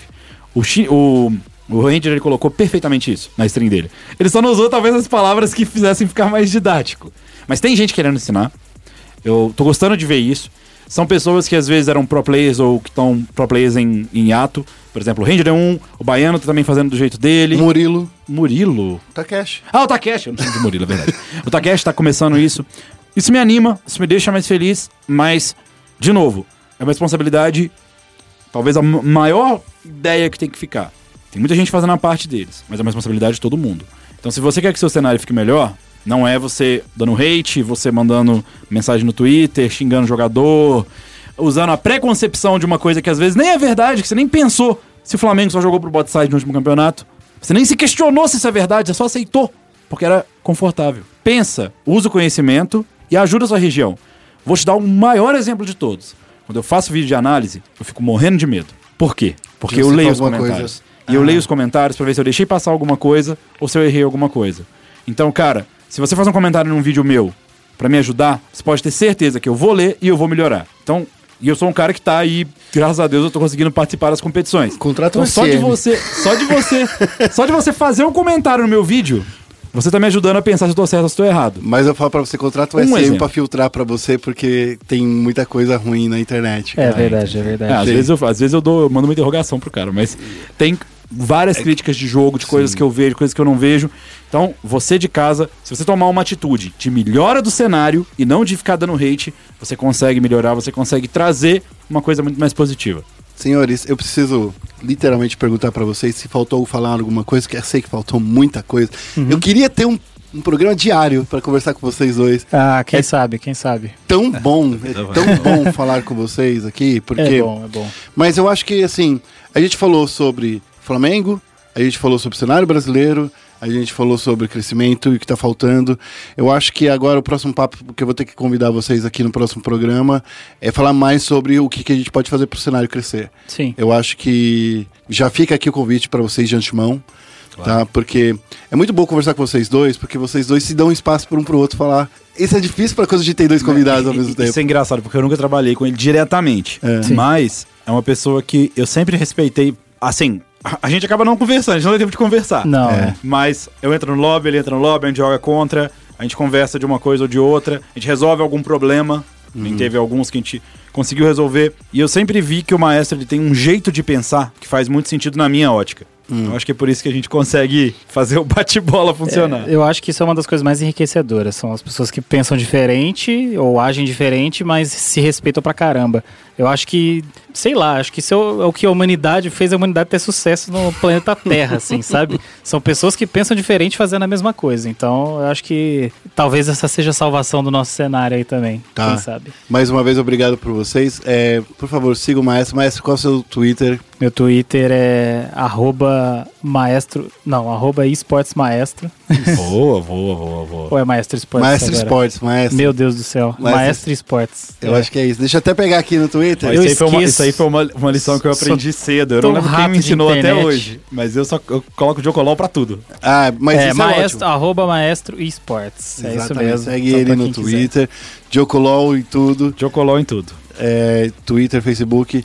O Diogo tá fazendo stream, você tá fazendo stream também? Eu, Maestro? eu não tô fazendo stream, mas eu tô forçadamente aí me, é, a- me- me expondo mais ao Twitter, Por ao favor. Instagram, etc. Ah, muita gente realmente vinha pedindo pra mim. Eu não sou realmente uma pessoa ah, que tá super acostumada com isso, é confortável, Uhum. mas agora eu tô tentando me abrir um pouco mais, porque as pessoas realmente querem saber o que eu penso, então acho que é legal. Porque vocês dois são importantes no cenário de, da mesma forma. Vocês detêm conhecimento. Então es- com- espalhem esse conhecimento. O Diogo já tá fazendo isso no canal dele, e tá vocês fazendo de casa, então, ó, mandem pergunta, taguem o maestro lá. Cada jogo do Mundial pergunta pra acordar ele cedo É. e ele responder. Exatamente. Pode provocar lá que eu, que, eu, que eu tô respondendo agora. Por favor. Bom, para encerrar o programa de hoje, a gente abriu o programa com o Felipe Félix e eu, Rodrigo Guerra. Queria agradecer a todo mundo que nos ouviu até agora. Peço para todo mundo nos seguir nas redes sociais, no Twitter, ESPN Esportes BR, no Facebook, ESPN Esportes BR. Falo também para você acessar nosso site, espn.com.br barra esportes. É assim que você a gente vai tentar trazer sempre mais conteúdo de League of Legends, de outros esportes também. É, eu queria só adicionar uma notícia rapidinho que a gente vai falar semana que vem. É que a gente começou a gravar e eu não consegui colocar na pauta, que foi a entrada do Corinthians pela Immortals. É, foi muito interessante, eu estive lá, vai ter uma, muitas matérias ainda nessa semana. Acesse lá nosso site espn.com.br barra esportes. Então a gente fica por aqui e eu encerro dizendo o que eu sempre digo. ESPN, porque a vida precisa de esporte.